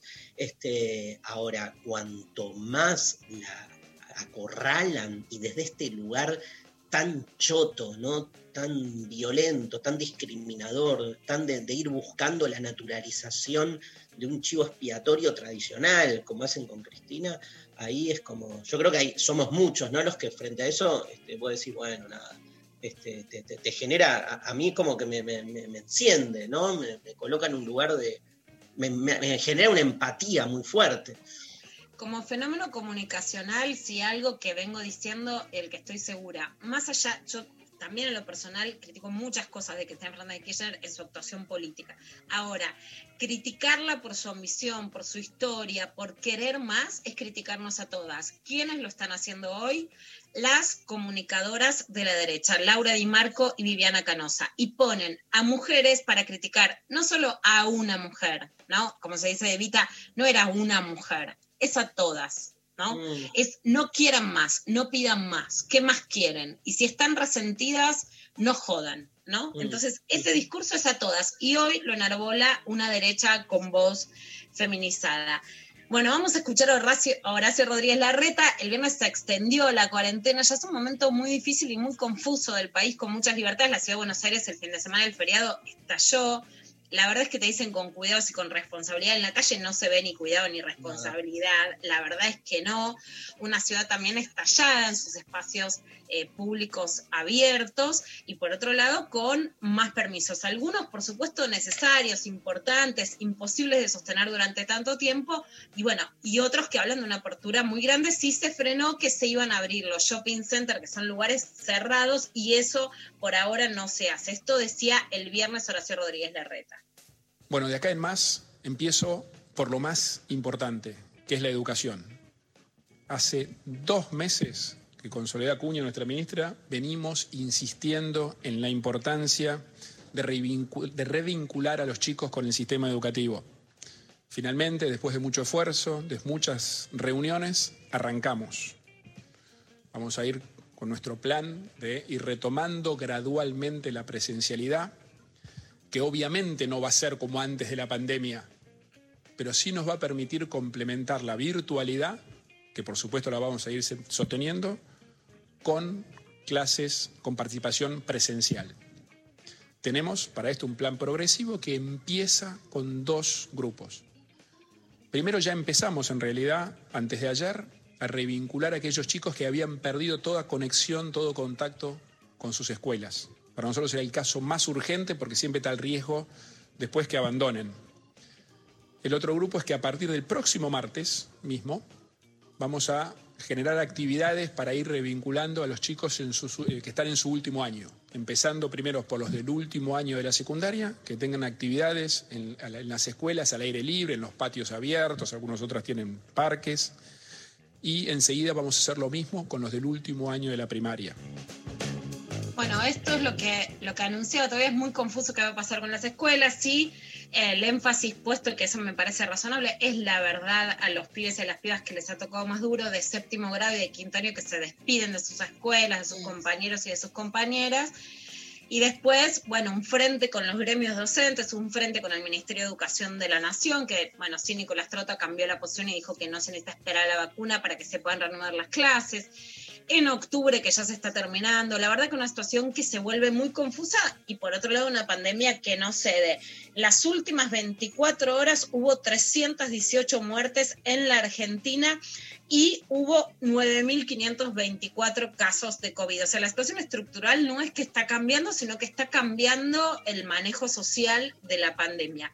Y por otra parte, ayer un banderazo en distintos puntos, pero también frente a la Quinta de Olivos y otras personas que fueron como a apoyar al presidente de la Nación. Un clima muy espeso que no era previsible al principio de- del año, que no era previsible en, cómo fue llevada la democracia, el regreso de la democracia en el 83, con Alberto Fernández que dice, yo no me voy a ir de la casa, eh, de la casa digamos, no es la Casa Rosada, sino que es la Quinta de Olivos, como no me van a cambiar, pero un clima muy espeso. Este era el análisis de Reinaldo Sietecase ayer en Telefe Noticias, que me parece que más allá de la situación política, sí cambia un eje central, que es entender cómo están jugando las derechas en la Argentina y en el mundo en esta pandemia.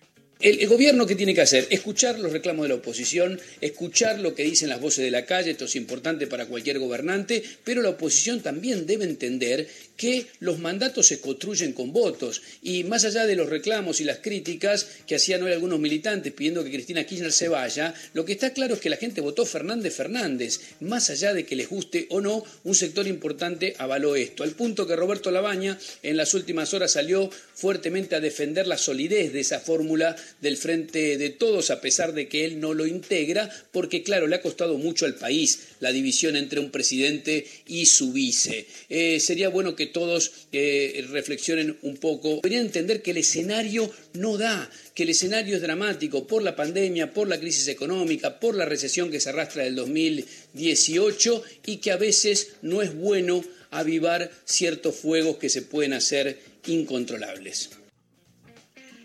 Bueno, esto era lo que decía Siete Case. Olvídate que Cristina renuncie tipo Chacho Álvarez en el gobierno de la Rúa, ¿no? Nah, por favor.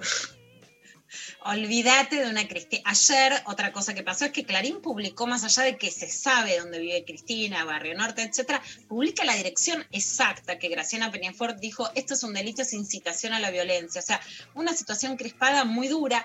Pedir la renuncia a una vicepresidenta es antidemocrático, es anticonstitucional. Por supuesto, está lejísimo de la personalidad de, de Cristina y de cualquier vínculo democrático. Siempre pedimos Dari, siempre se habla, más allá de que eso sea exacto o no, de democracias griegas, y ahí sí me acuerdo el pensador que nombramos el otro día con en Cornelius Castoriadis, digamos que las democracias nos quedaban cortas porque se limitaban al voto. Y ahora hemos retrocedido tanto que estamos pidiendo que no se caguen en los votos, o sea, que el voto genera mandato democrático, ¿no? Estamos tan atrás que ya no queremos democracias participativas, queremos que la democracia sea el voto.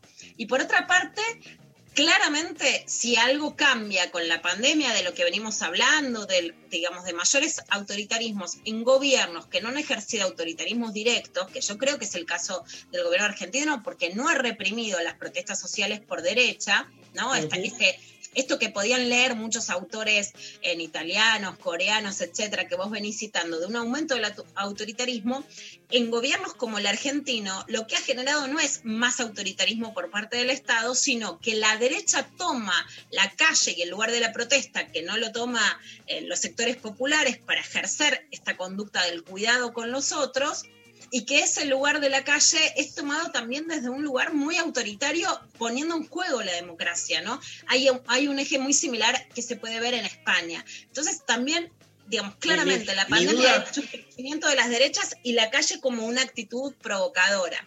Mi duda ahí, que, que en algún punto uno visualiza algo, pero mi duda ahí es, eh, digamos, eh, te- temas de amplificación, ¿viste? De, o sea, de repente este, la tapa de los diarios hegemónicos es este, la oposición tomó las calles, masiva marcha contra el gobierno, y después, digamos, tenés la otra lectura, por ejemplo, página 12 dice fue una marcha con menos convocatoria de la esperada, digamos, no, ¿cómo te das cuenta hasta qué punto se juega justamente en cómo interpretar la marcha de ayer, donde ya no importan los datos ni siquiera, sino, digamos, eh, que hoy, desde el sentido común, algunos digan este, está eh, toda la Argentina en la calle contra el gobierno, este, porque si ves esas tapas, este, parecería, viste, que es como la, noticia del día, digamos, este, no admitiría ningún tipo de cuestionamiento.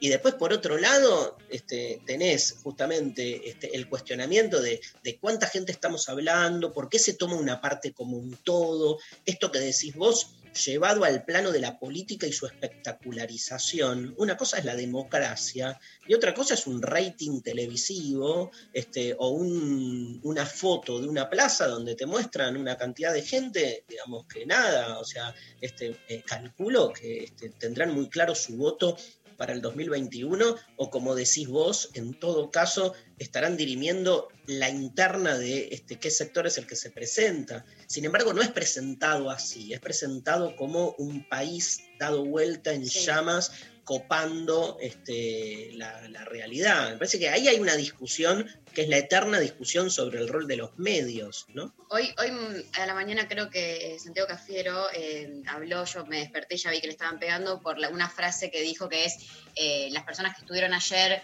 no son la gente, no son el pueblo, ¿no? Como aclarando eh, la, diferencia de a quienes representan los, los que ayer marchaban y cómo se plasma en los medios, ¿no? Como, ah, toda la Argentina está en contra o todos los argentinos eh, y que no es, no es real eso, ¿no? Y con lo que siempre venimos diciendo, que es que del lado de los que apoyan al gobierno, digamos, hoy por hoy no está habilitada la manifestación, digamos, en la calle, la manifestación popular, por una decisión propia de- del gobierno en relación a, a- a lo que es este, la prevención del, del contagio. Entonces, tenés también esa dualidad. Vamos a hacer algo, Lula, hacemos un, un- metemos una canción y, y seguimos con clavada después de una pausita.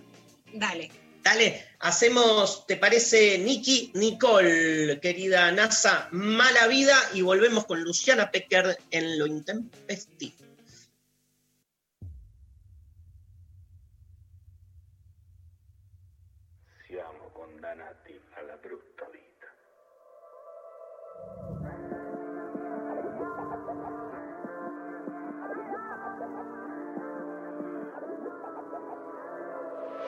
Quería decirle bambino que usted está trayéndose un flow bandido. Su secreto está guardado aquí conmigo. Sabe, yo respeto, pero nunca olvido. Tarde, siempre tarde, yo lo siento. Le molesta todo lo que ronda. Devoluciones, no caigo en eso. Estoy buscándome yo los pesos. Yo no quería que caiga preso. Regalito a la mamá un par de villas. Pa' que se lo goce de mí no se olvide. Y la herida llevo aquí. Dime tú si me vas a amar. La vida que me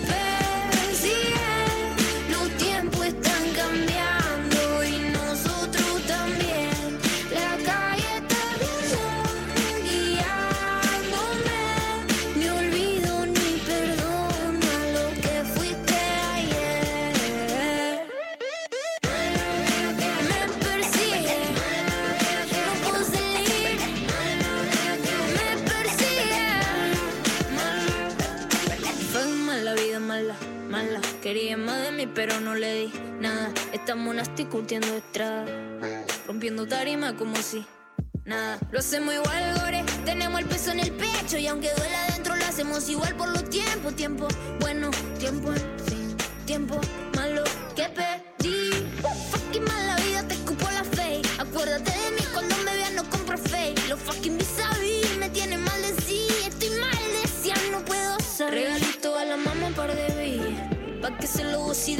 se olvide. Y la herida llevo aquí. La mala vida que me persigue. Los tiempos están cambiando y nosotros también. La calle está guiándome. Ni olvido ni Bien, seguimos entonces con más clavada de noticias. ¿Qué tenemos, Luciana?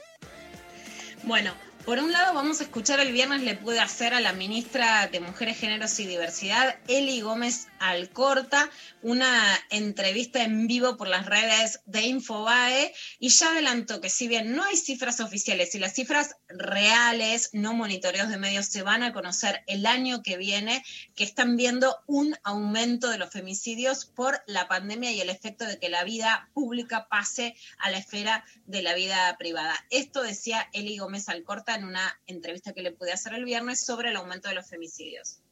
Lo que ha, ha contribuido al, al aumento está vinculado al riesgo que genera eh, la convivencia centralmente entre el agresor y la víctima. Entendemos que está vinculado a esto por algunas variables. La primera es nosotros hacemos el seguimiento mensual, pero en principio los tres primeros meses no estábamos eh, saliendo de la media lógica del primer trimestre de todos los últimos largos años. Después hay un par de estudios que son súper interesantes eh, sobre, bueno, cómo podríamos medir en los últimos 20 años y en principio en los últimos 20 años no ha habido cambios sustantivos en las tasas de femicidio y travesticidios en la Argentina. Quiere decir que efectivamente acá hay un factor que es totalmente distintivo, que es la pandemia, que es centralmente es trasladar la vida. Nosotros to- todos y todas transitamos la vida entre lo público y lo privado. En mayor o menor medida esa combinación. Lo que nos ha tocado transitar este, en este año en una situación absolutamente excepcional a nivel mundial es que pasamos a transitar nuestra vida centralmente en el mundo de lo privado. Eso es un factor clave.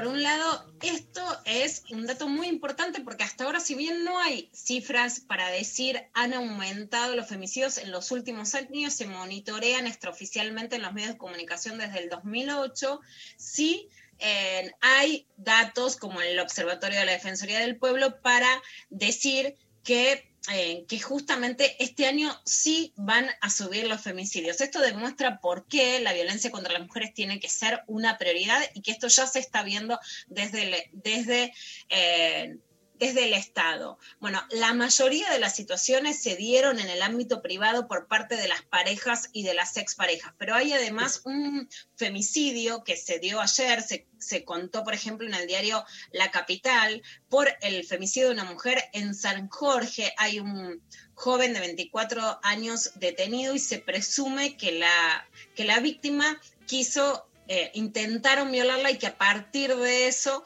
es que, eh, que se desencadena el femicidio. Ella fue identificada sí. como María Florencia Gómez Poilastru, de 35 años, eh, y vamos a seguir desarrollando esta noticia con más datos mañana. Dos hijos, ¿no? Dos hijos de 3 y 5 años, este, de, eh, nacida en Carlos Pellegrini, que es un- una ciudad que está ahí cerca de San Jorge. Yo es una ciudad a la que fui un par de veces. De hecho, este, conozco, tengo un gran amigo, Jorgito Zanussi, que le mando un gran abrazo, que estaba desesperado, desesperado porque es muy amigo de, de Florencia. La verdad que, aparte, viste la conmoción cuando, cuando, digamos, en la gran ciudad, digo entre comillas, ¿no? Luz se pierde, digo, en el sentido de que es como data, ¿viste? En, en algún sentido se normaliza tanto que te da una bronca, pero claro, en, por ahí en, en pueblos o ciudades chicas, digamos, este, la conmoción es impactante, ¿no? Este, sí, La verdad es que es terrible. Ella había dejado, el ex marido es un concejal en ejercicio que se llama Li- Lisandro Schiosi, había dejado a sus dos hijitos de 3 y 5 años al cuidado del papá para salir a caminar con una amiga y ahí es donde después... eh, digamos, es víctima de este femicidio. Un caso terrible, como vos decís, Dari, es en las provincias, en los territorios donde conoces a quién fue, donde empieza a, donde, donde esto genera mucha más conmoción y donde también hay dos cosas. La- los femicidios clásicos son los que suceden dentro del hogar por parte de las parejas o de las exparejas.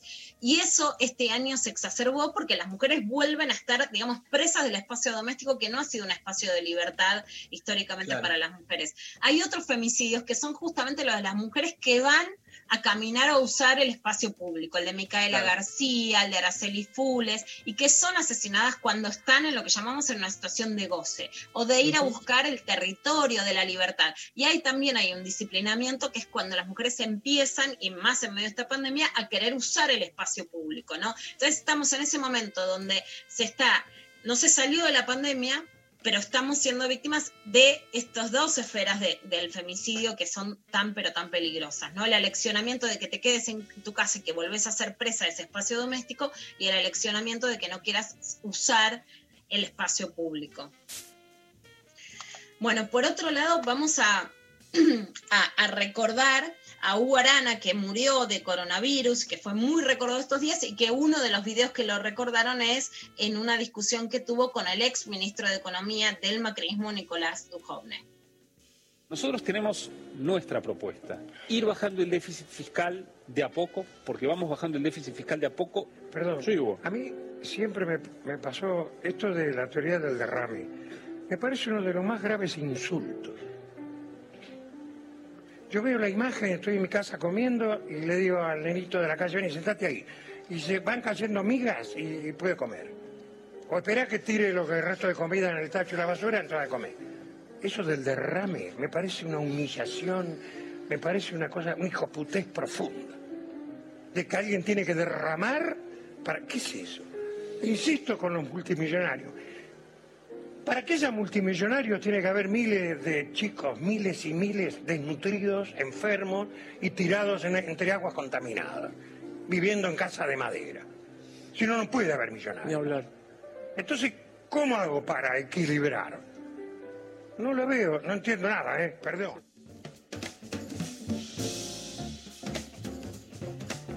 Bueno, la, la idea de las migajas, nada, es fundamental, fue muy por aparte, saliendo, saliendo del cassette, ¿no? Me parece que lo que uno le reconoce a, a, a Hugo Arana ahí es, habló desde el corazón, ¿no? Se, se- se notaba, digamos, este, y, llega de otra manera, porque cuando entras en, la esfera pública, esas discusiones por ahí con funcionarios o economistas, como que te, te- copan además el formato, te copan el lenguaje, entras como en un tecnicismo, y acá no, no hay tecnicismo, qué derrame, qué migaja, es indigno, ¿viste? Punto, el, el fin de la metáfora, ¿entendés? Eso me encantó, sí. Bueno, se murió. Hugo Arana con 77 años, ¿no? Y, y tan presente, digamos, obviamente, hay, hay personajes de la vida pública, de los consumos culturales que están ahí dando vuelta eh, desde siempre. Me acuerdo cuando murió Cerati o Spinetta, digamos, vos decís, no, no, nada, es, es como un, un golpe, ¿no? Como te vas quedando sin esos referentes vivos. Yo a Hugo Arana me lo acuerdo desde las propagandas de, de, Crespi, eran, ¿no? Este, claro, este, pero aparte tenía un parecido, cuando era eh, eh, chico, yo, este, Hugo Arana, tenía, no sé, 30 años, era muy parecido a mi papá, el, el pelo, los rulos, entonces siempre veíamos la, la, con Mauro la propaganda de, de, de Hugo Arana y la joda era, ahí es- es- está el viejo en la, en la tele haciendo cosas, ¿no? Bueno, este, eso, uno lo lleva para su- sus lados. Completamente. Y Jorge Lanata en su programa del domingo tiene una sección a la que le dedica la palabra boludo y se la dedicó a Ángela Lerena, justo en la semana que por primera vez hubo una comentarista mujer que con 25 años de trabajo, incluyendo el lugar donde nos conocimos, con Ángela, que fue el diario Crítica de Jorge Lanata, el que Lanata la lleva a trabajar, por un tuit de de Ángela, que fue por supuesto malinterpretado y bastardeado, en donde Ángela, que además es muy empoderadora y es muy de tirar para adelante, te dice no te detengas ante ninguna situación y puedes hacer deporte y conjugaba diferentes situaciones vitales. La, na- la Nata le pone eso, además con una enorme pica gremial a Ángela y Alejandro Berco, que son dirigentes de Cipreva, que lo han sido y que han constituido la oposición al vaciamiento que quería hacer eh, la Nata de los perjudicando a los trabajadores en crítica y dice esto. Una aclaración antes, atajándome de todo lo que va a venir. El boludo no tiene género. Digo esto para que no se interprete lo que sigue como un caso de violencia de género o algo así. El boludo esta semana es boluda. la boluda esta semana es Ángela Ledena. ¿Quién es Ledena? Es una periodista de deportes que esta semana fue noticia por dos cosas. Primero, ahí la estás viendo, se convirtió en la primera mujer en comentar un partido de la selección, debutó en la TV pública cumpliendo ese rol y hasta la FIFA lo destacó en las redes sociales. Después, Lerena tuvo como un ataque de para poder ser políticamente correcta, digamos, y le salió el tiro por la culata. Mira, Ángela tuiteó, tres argentinos en semis de Roland Garros, arroba Agustín Fernández, cuatro no camina, arroba Die Schwarzman es petizo, arroba Nadia Podoroska es mujer. Si te quieren sacar de la cancha por tu cuerpo, género, orientación sexual o dinero, no les creas. El único requisito para hacer deporte es tu deseo. Vos no sabés cómo la putearon en Twitter. Te leo algunos, son realmente muy divertidos. El primero. Bueno, ahí ya está. Primero, el boludo esta semana no tiene género. Me atajo. Que te atajes no deja de ser violencia de género. Es violencia de género.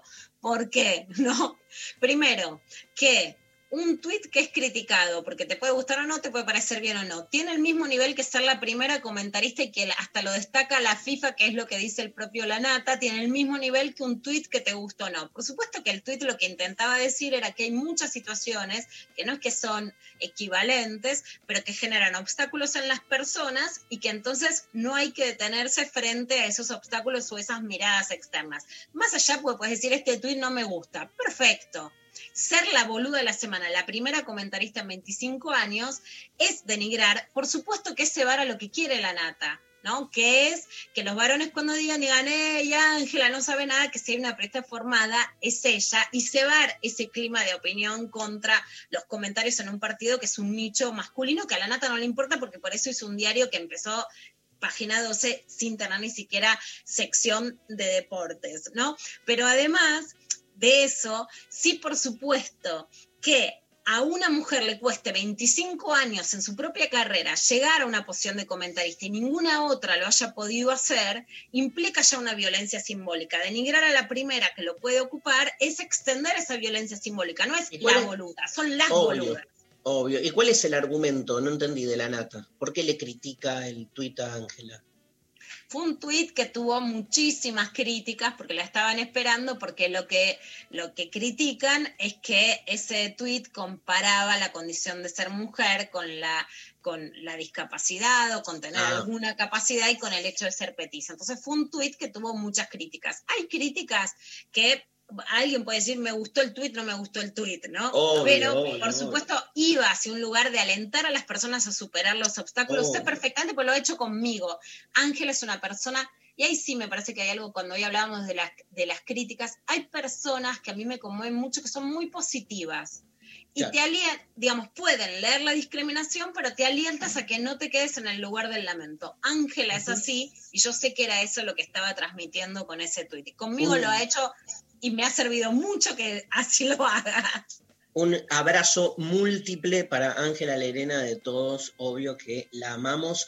Eh, algunos gracias, Lula. ¿Algunos mensajes, María? Sí, Césica por eh, Facebook nos mandó, hola chicos, no soy supersticiosa, pero cuando estoy apurada trato de que los objetos que necesito no se den cuenta, porque si no seguro se pierden o dejan de funcionar los malditos. Principalmente bien sabido ese truco con la impresora. Amo, Me encantó. amo. Eh, Vanessa dice, eh, buenas, no soy supersticiosa, así que lo veo como un día normal, pero me da mucha gracia la gente que sí lo es. Me divierto ver cuando eh, ven una escalera y se cruzan de calle o ven un gato negro y quedan paralizados. Creo que son días divertidos de contemplar. Abrazo. El otro día hice un par de cábalas para que no perdiera Roberto Moldaski en Masterchef. ¿eh?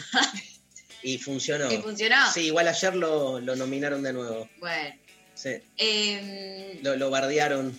Pero lo, le bar- queda una chance, todavía no está. lo bardean mucho al amigo Ah, lo bancamos, lo Sí, lo bancamos. bancamos Hoy vi una remera de Hola Daniela que dice, no barden A al papá de la hija de Moldaski por Galia, también que lo ganó seguramente. Un beso enorme también, obvio, para ella. Eh, Juan B puso por Twitter, soy pincha rata, así que mi vida es una superstición. No puedo escuchar la radio en números impares. En la cancha como dos paquetes de semillas, una en cada tiempo. Sí, igual perdemos. Sí, no funciona. Claro. A ver, este, pasame un audio, Pabli. Buen día, chiques. Solo les voy a decir una cosa. Carlos Saúl Menem. Oh. Me gustan estos oyentes, ¿eh? Son oyentes intempestivos. Se la rebancan. Otro, otro audio. Buenas, buenas. Aquí Gaby desde Caballito. A falta de navegadas, sublimando un poquito pedaleo, otro poquito filosofía. Muchas veces me duermo escuchando los podcasts de, de Darío, así que me interesaría mucho participar en el curso de filosofía. Muchas gracias. Hermosa. Igual cuando te dicen me, Me duermo, duermo es claro, es como, ¿eh? bueno, estoy escuchando, me resulta tan insoportablemente aburrido que me va. No, no, mentira. Gracias. Yo un gran voy a hacer uso de mi comodín y voy a explicar por qué. Les conté que la semana pasada me dieron un gran consejo que es saber qué pedir. Hoy todos hablaron de cábala, pero este oyente dijo, yo quiero el curso de Darío, lo supo pedir. ¿Qué más querés? Ya fuiste dos veces presidenta, ya tenés los podcasts de noche, ¿querés el curso entero? Yo saco mi comodín y se lo doy a ella.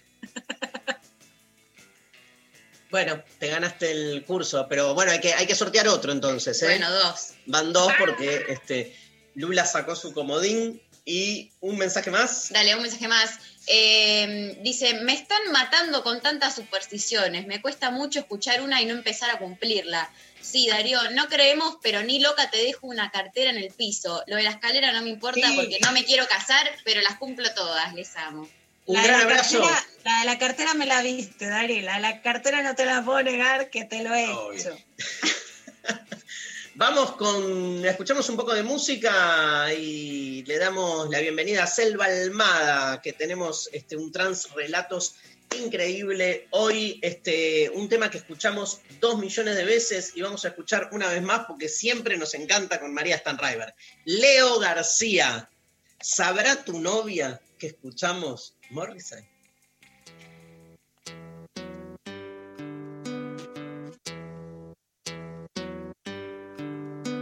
Sabrá tu novia que escuchamos Morrissey, que me extrañas más de lo que ella te extraña. Sabrá tu novia que escuchamos Morrissey, con quien estabas la vez que te llamábamos. Pero hay algo que vos no sabes, y es que hablamos mal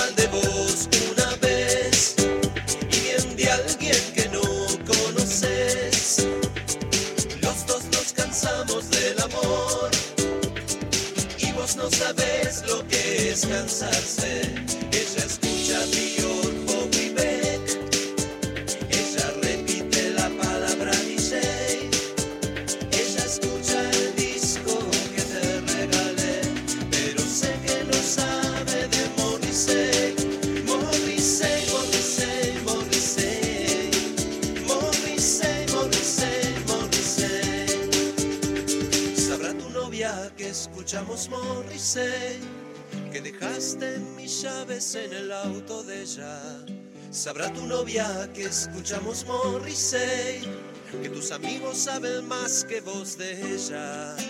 Pero hay algo que vos no sabes, y es que hablamos mal de vos una vez, y bien de alguien que no conoces. Los dos nos cansamos del amor y vos no sabes lo que es cansarse.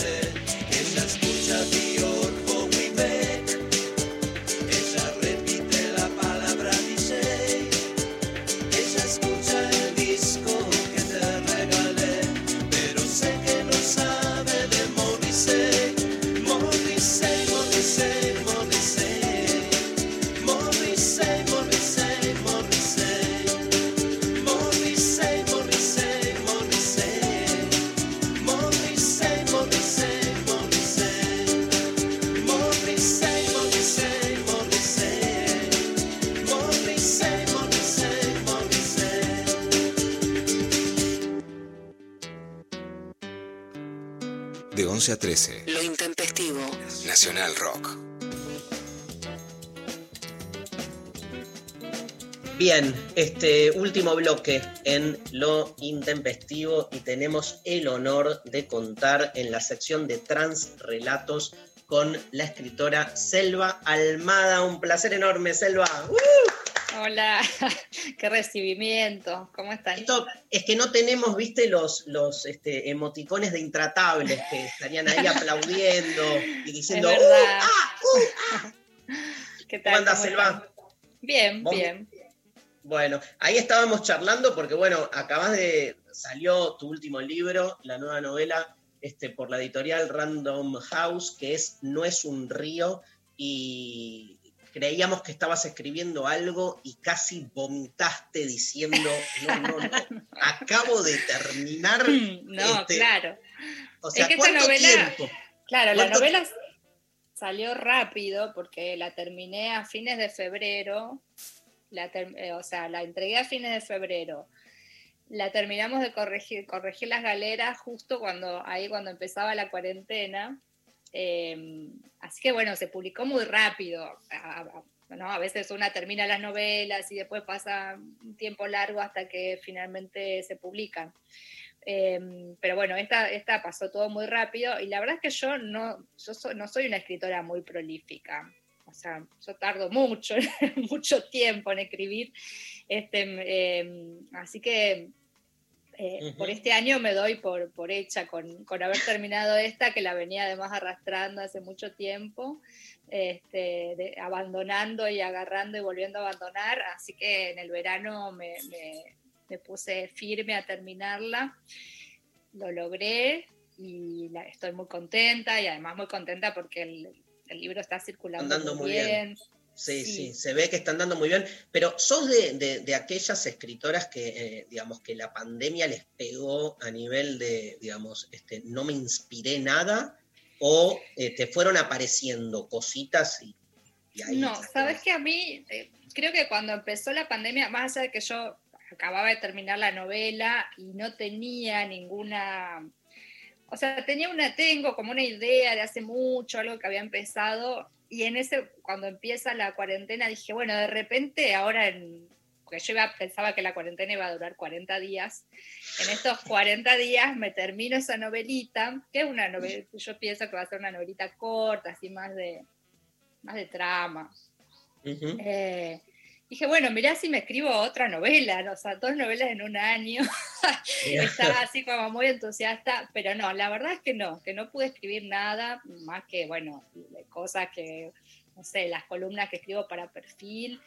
eh, y algo de, bueno, que les contaba antes, que eh, algo de, de cine que vengo escribiendo con, con Maxi Schoenfeld, que era ya algo que teníamos empezado hace mucho, lo habíamos suspendido para terminar otro guion que él empezó a filmar justo cuando empezó, justo 15 días antes de la cuarentena, así que se quedó ahí a la mitad del rodaje. Y ahora retomamos esto, bueno, un poco porque los dos estábamos con tiempo y, y- y el guion estaba bastante avanzado ya, pero, Ujú. pero no, escribir cosas nuevas. Escribí un cuento para una revista, pero no, no, no me siento muy conectada, la Ujú. verdad, con la escritura. Lula.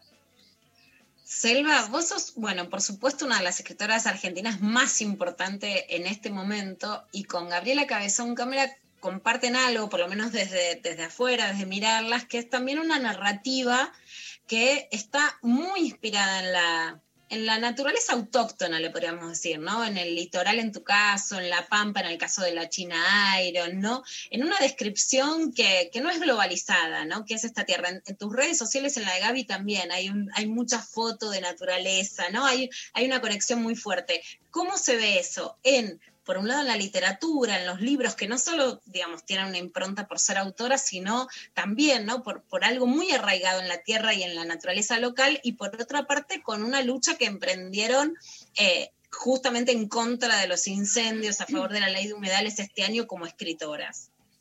Sí, bueno, con Gaby además vivimos en el mismo, en el mismo lugar, entonces...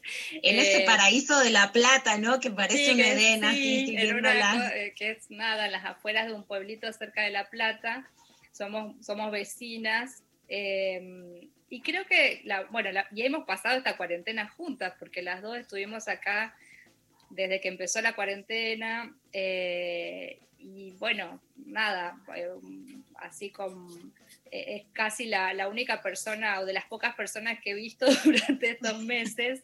Así que también charlamos, digo, se dio para charlar mucho sobre, eh, qué sé yo, ella se empezó a hacer una huerta, yo, yo no soy tan hacendosa, pero bueno, ella empezó a hacer una huerta, charlamos de las plantas, de, eh, vamos mirando, viste, nos asombramos de, de- de cómo van cambiando los árboles a medida que, que fueron pasando lo- los días, los- las estaciones, los cambios de clima y qué sé yo.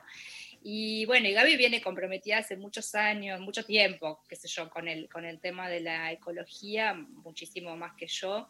Yo, o sea, eh, yo tengo como un poco la herencia de la tierra por, por el lugar donde nací, donde me crié, donde, y donde es, eh, qué sé yo, por lo menos en, en el caso de mi, en mi casa, me- o sea, mi vieja, eh, sin, sin ser ecologista o sin proclamarse ecologista, es una mujer que tiene su huerta, que siempre ha cuidado sus plantas, que, que bueno, que no sé, hace unos años ella y mi, y mi viejo, que cuando se jubilaron, se hicieron un rancho de, de- de adobe, o sea, los dos habían crecido en ranchos en el campo y se Hermoso. hicieron uno así entre los dos de cero, amasando el barro, bueno, y ahí tienen una huerta y qué sé yo, entonces hay como una familiaridad con... con Silvina el diría, como dice, feminista sin marco teórico, diría ecologista sin marco teórico. Bueno, ¿no? sí, sí, sí, un poco eso. Y que creo que en la- por ahí en, en- en lo- en los pequeños pueblos de provincias eso se da más naturalmente o en los entornos por ahí que yo, donde yo he crecido. Eh, después viene lo teórico, después viene, bueno, la, la reflexión más sobre esas cuestiones. Y yo creo que el tema del- de los incendios igual, mm, creo que, bueno, no sé, tenés que tener un corazón de piedra para que te haya dejado indiferente. La verdad que las imágenes eh, son terribles, han sido terribles desde que empezó esto primero en, la- en las islas del Delta, ahora que se extiende por Córdoba, por el Chaco, la foto de los animales calcinados, es un horror. O sea, realmente creo que a los únicos que, de- que los deja indiferentes es a los gobernantes. Después, después creo que estamos todos así, sin poder creer que esté sucediendo.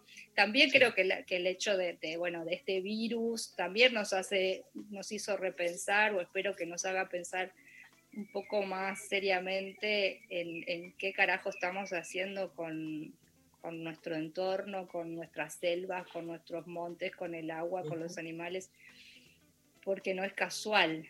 Este, Y bueno, y eso en, en el caso de la novela esta, digo, ya era parte de- del universo de la novela, Claro. eh, el tema de, de, bueno, de cómo esos hombres, eh, eh, bueno, eh, conciben la tierra esa donde, donde nacieron, donde viven, de, do- de donde también extraen el alimento y la forma de vida, en el caso de- del grupo de personajes que son los lugareños, que son pescadores, y de cómo estos otros que vienen, que no vienen tampoco, no son turistas, no es que vienen de una gran ciudad, pero no tienen el, el mismo, la misma relación con ese río y con esos animales que aquellos que han crecido ahí.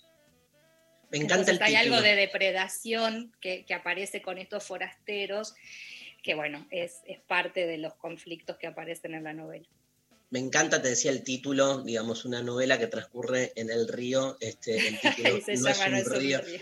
Me fascina. Bueno, esta sección, sabes que se llama Transrelatos y lo que te pedimos es que nos traigas algo que te ha impactado, este, o bien de literatura o de cine, y que nos quieras contar y de algún modo este, eh, convencernos, entre comillas, ¿no?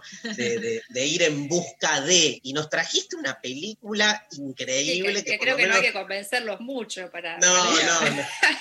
No, pero sabes que Eh, tenemos un público a veces muy joven que por ahí no sabe quién fue Leonardo Mm, Fabio. Claro, sí, sí, es verdad. Sí.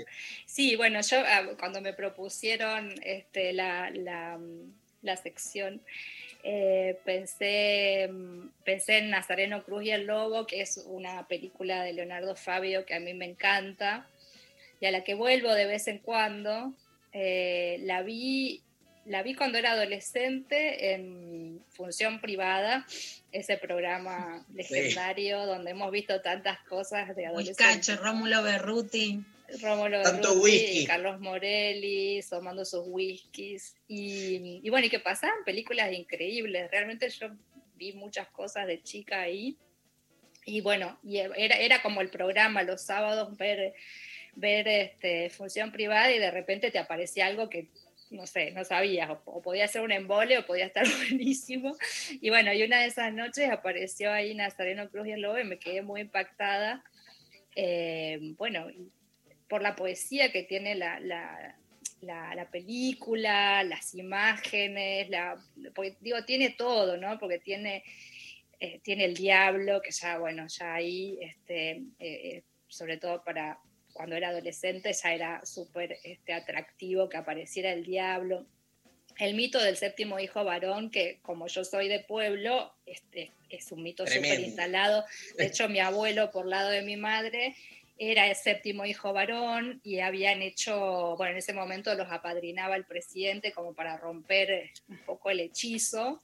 Este, entonces ya eso, eso yo lo tenía de chica, que mi abuelo era séptimo hijo varón, pero que no había sido lobizón porque, por suerte, el presidente, que no sé, tendría que sacar cálculos de las fechas, quién habrá sido el, el presidente en ese momento, en los 20. eh, Conservador tiene que haber apadrinado. No, están los, los radicales en, la, en los Claro, bueno, mi abuelo era, mi abuelo era Washington. radical, radical así a muerte, así que probablemente también. eh, y bueno, entonces yo como ese mito lo tenía muy incorporado ya. Y, y bueno, y después, nada, todas esa, la- las, las imágenes son hermosas cuando, cuando él la conoce, con esas, esas fogatas, cuando él salta a los fuegos de San Juan, eh, bueno, después la escena está en el arroyo, cuando, cuando este, cogen, es, es todo así como muy, imagínate, de es- adolescente, muy es la historia-. Es la historia de cómo, digamos, un séptimo hijo, digamos, según cuenta la leyenda, se transforma en lobizón y, y- y nada, cuando, es su cuando hay luna llena, claro. cuando hay luna llena. Y es su padecer, ¿no? Digo, básicamente. Y eso padecer, porque cuando es lobizón, que sería como un lobo, pero no, no sé, eh, un lobo de monte, no sé, este, cuando es lobizón hace cosas de animal, mata, bueno, cosas que no, que cuando se, se vuelve a su estado de, de, de hombre, de persona humana, este, no recuerda lo que hizo. Y bueno, y, la- y esa es su condena también, porque al serlo, empieza a matar ganado y tal, hasta que lo persiguen los, este, los ganaderos, como si los dueños de la tierra, y lo terminan matando. Eh, pero sabes que me acordé después, porque la vi muchas veces la película, y muy, hace unos años atrás, cuando la, en un momento la volví a ver, y no me acordaba eh, cuando, cuando empieza la película hay una nenita que se llama Fidelia, que bueno, que está después es un personaje de la película, y ella está como recitando una, como un cantito infantil, ¿no? Y después me acordé que era algo que cuando yo era chica también cantábamos y jugábamos con mis amigas en esos juegos que golpean las manos, que no sé cómo se llama, viste que va, sí, no sé cómo se llama el juego, que tienen distintos cantos. Y, esta, y usábamos ese, cantábamos ese de Fidelia, que es tremendo esto para, para, este, para vos, eh, eh, Lu, te va a encantar, eh, porque es tremendo, te va a encantar, te va a parecer tremendo, porque eh, cantan una canción que dice, que la cantábamos nosotros también, que dice, eh, bichito colorado mató a su mujer con un cuchillito de punta alfiler. Eh, le sacó las tripas, las puso a vender a 20 a 20 las tripas calientes de mi mujer. Yo dije, esto cantábamos nosotras cuando éramos chicas. me, me impactó mucho porque no lo recuerdo. O sea, cuando las veces, claro, las, las veces que había visto antes la película no había registrado eso. Y de golpe cuando me di cuenta dije, wow. Este, pero bueno, es, es una gran película. Ah, Yo soy fan de Fabio en, en todas las facetas de Fabio, porque también me encanta como, como cantante, me encantan las canciones de Fabio y, y bueno, y como director de cine. Y me parece que es una película que sigue siendo súper moderna, no sé. Re, Este, re. Sigue, sigue generando asombro y horror, ¿no? Esos dos Sí. elementos fundamentales. Justo María yo, yo la, está, vi, la la vi está hace estudiando. poco porque en una materia de la facultad, un seminario de cultura popular, me la, me la, me la pidieron como para, para analizarla y no la había visto nunca, la vi hace una semana y me impactó muchísimo algunas cosas de, a nivel género, que bueno, claramente un horror eh, visto desde, desde hoy en día, y, por otro lado, una cosa muy cautivadora también, eh, de, cómo se representa todo ese sector, ¿no? De, la sociedad, cómo se representan, eh, nada, está buenísima también y, está buenísimo hoy en día poder seguir verla, seguir viéndola y, ver esas cosas, ¿no? en el hoy. Así que, pero sí, es fuerte, de repente algunas escenas son a mí me, impactaron un montón. Sí, sí, sí. yo, me había enamorado, yo me había enamorado de Camero, me acuerdo. Ay, sí, Camero, que aparte ahí está como en todo su esplendor. Divino. Hermoso, sí. Sí, sí. Y la actriz que no sé después si habrá, no sé si volvió a hacer alguna cosa. Eh, me parece que no. el nombre, pero yo creo que no. Creo que en algún momento googleé para ver si había hecho otras cosas y, Sí, yo la, la googleé porque me dije, ah, ¿cuántos años tenía esta chica cuando se filmó? A mí me, pasan esas cosas, decir, ay, pero eh, porque veo unas escenas y digo, eh, ella la veía muy chiquita, él lo veía muy grande y, claramente otra época, ¿no? Pero la googleé también un poco para tener esa referencia eh, y aparecía que no, que no había hecho mucho, mucho más que, la peli y que era muy jovencita cuando hizo esa película y era bastante más grande. pero, aparte de hacer una película tan fuerte, supongo que también te debe marcar un montón. Siendo tan joven, ¿no? Una actriz tan joven.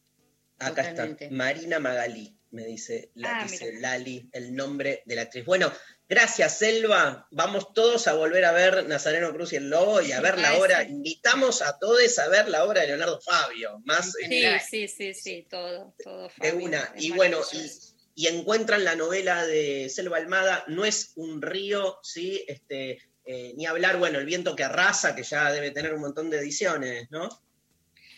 Sí, sí, sí, ahora por suerte lo, reimprimieron porque estaba medio desaparecido de las librerías, pero ahora hicieron una reimpresión, así que volvieron El viento que arrasa y Ladrillero, se pueden conseguir de nuevo en papel, así que... La trilogía, para leer, aparte, para los que somos megalómanos, ¿viste? O sea, a, mí me dicen, bueno, salió un libro este, de alguien, este, yo voy por todo, si no es como que me falta. Así que este, Ladrilleros, este, el, No es un río y El viento que arrasa, tres novelas de Selva Almada. Gracias, Selva, por participar. Bueno, gracias a ustedes, besos y que sigan bien.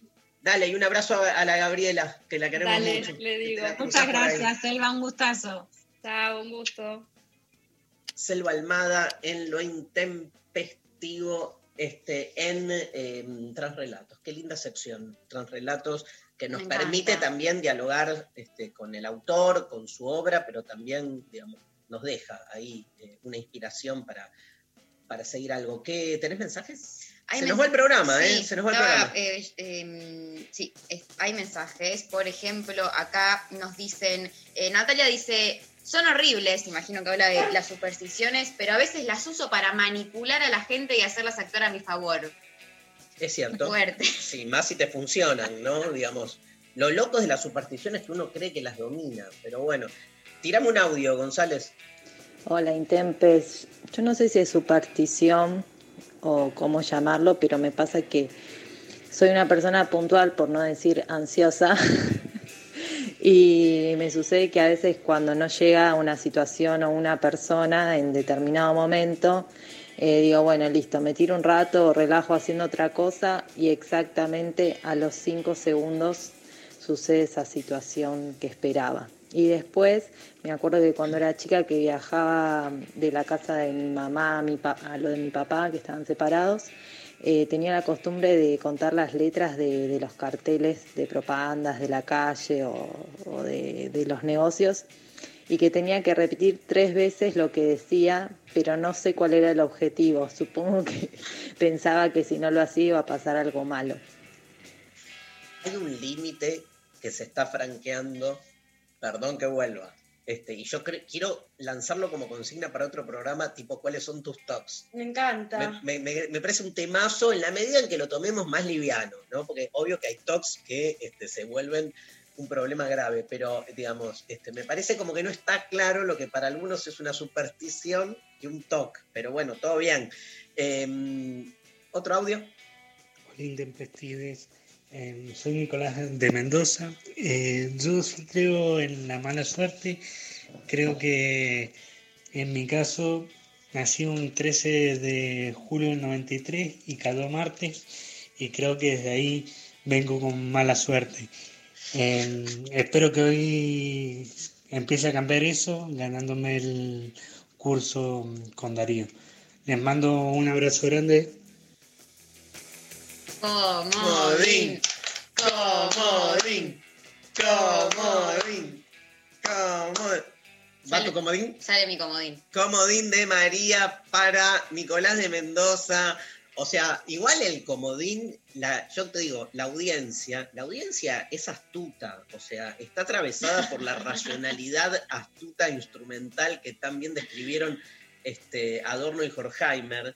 Y yo creo que van a empezar como a jugar con esos golpes bajos para Yo estoy que con el populismo, yo estoy con el populismo. Sí, déjate joder. ¿Qué adorno de Horkheimer? Bueno, listo, ¿Qué no hay- adorno de Horkheimer? No hay Eh, sorteo. ¡No! bueno, sale un tercero, o sea, este, hay tanto, tenemos escoltore. ahí. Escoltore dijo que no hay más, pero yo creo que está. ¿Vos le viste la cara a escoltore alguna vez? Por favor, Cuando, escoltore. eh, María. El día que el día que salió por primera vez, creo que me mandaron una foto. Sí, puede ser, tenés razón. Bueno, este, se nos fue el programa. Este, ¿Quién ganó? Gana, eh, a- además de los comodines recién eh, Hubo dos mío y el comodines. de Lu para Gaby, Sí. gana eh, Kevin, que eh, Viaren, que nos puso por Facebook. Yo no soy supersticioso, pero tengo algunos residuos que me quedaron de cosas que me enseñaron. Por ejemplo, le hablo y le canto a la masa de la pizza para que se eleve mucho. Mi abuela me lo enseñó para no hacerla enojar a la levadura. Impresionante. Tres ganadores, entonces la producción se contacta Nos con vemos todos. a la noche con Platón. Este, y bueno, nos vamos. Lalio Rombolá, eh, Sofi Cornell, Pablo González, hoy Nazarena en la operación técnica. Les cuento que eh, el programa. ¿Dónde está? Y ten- tenés que subir un poquito más. Tengo que subir un poco, ¿no? Ahí está. Sí. ¿No? Acá, ahora ahí está. El programa Hola, ¿qué tal? Que es el programa que nos sigue a- en- a- a- después de nosotros. Este, sale en vivo a partir de hoy, así que este, nada, bienvenides. Este, nosotros estamos acá viviendo desde marzo. Hay que, pará, hay que mandar un saludo de cumpleaños a la manager de Pablo. Me encanta esa categoría. Sí. Me encanta esa categoría amorosa. Es una categoría súper creer. ahora. ¿Cómo se llama tu pareja, Pablo? La manager. Porque me imagino que tiene nombre, ¿no? Eh, Además, Además de, de- ser de oficio. mi esposa cumpleaños, la manager. Mechi. Mercedes. Mechi. Feliz cumpleaños, Mechi. Feliz cumple. La mejor, la mejor acá de todo el equipo. Bueno, mañana tenemos una entrevista con Felipe Piña. Atensao, ¿eh? Este, vuelve Felipe Piña.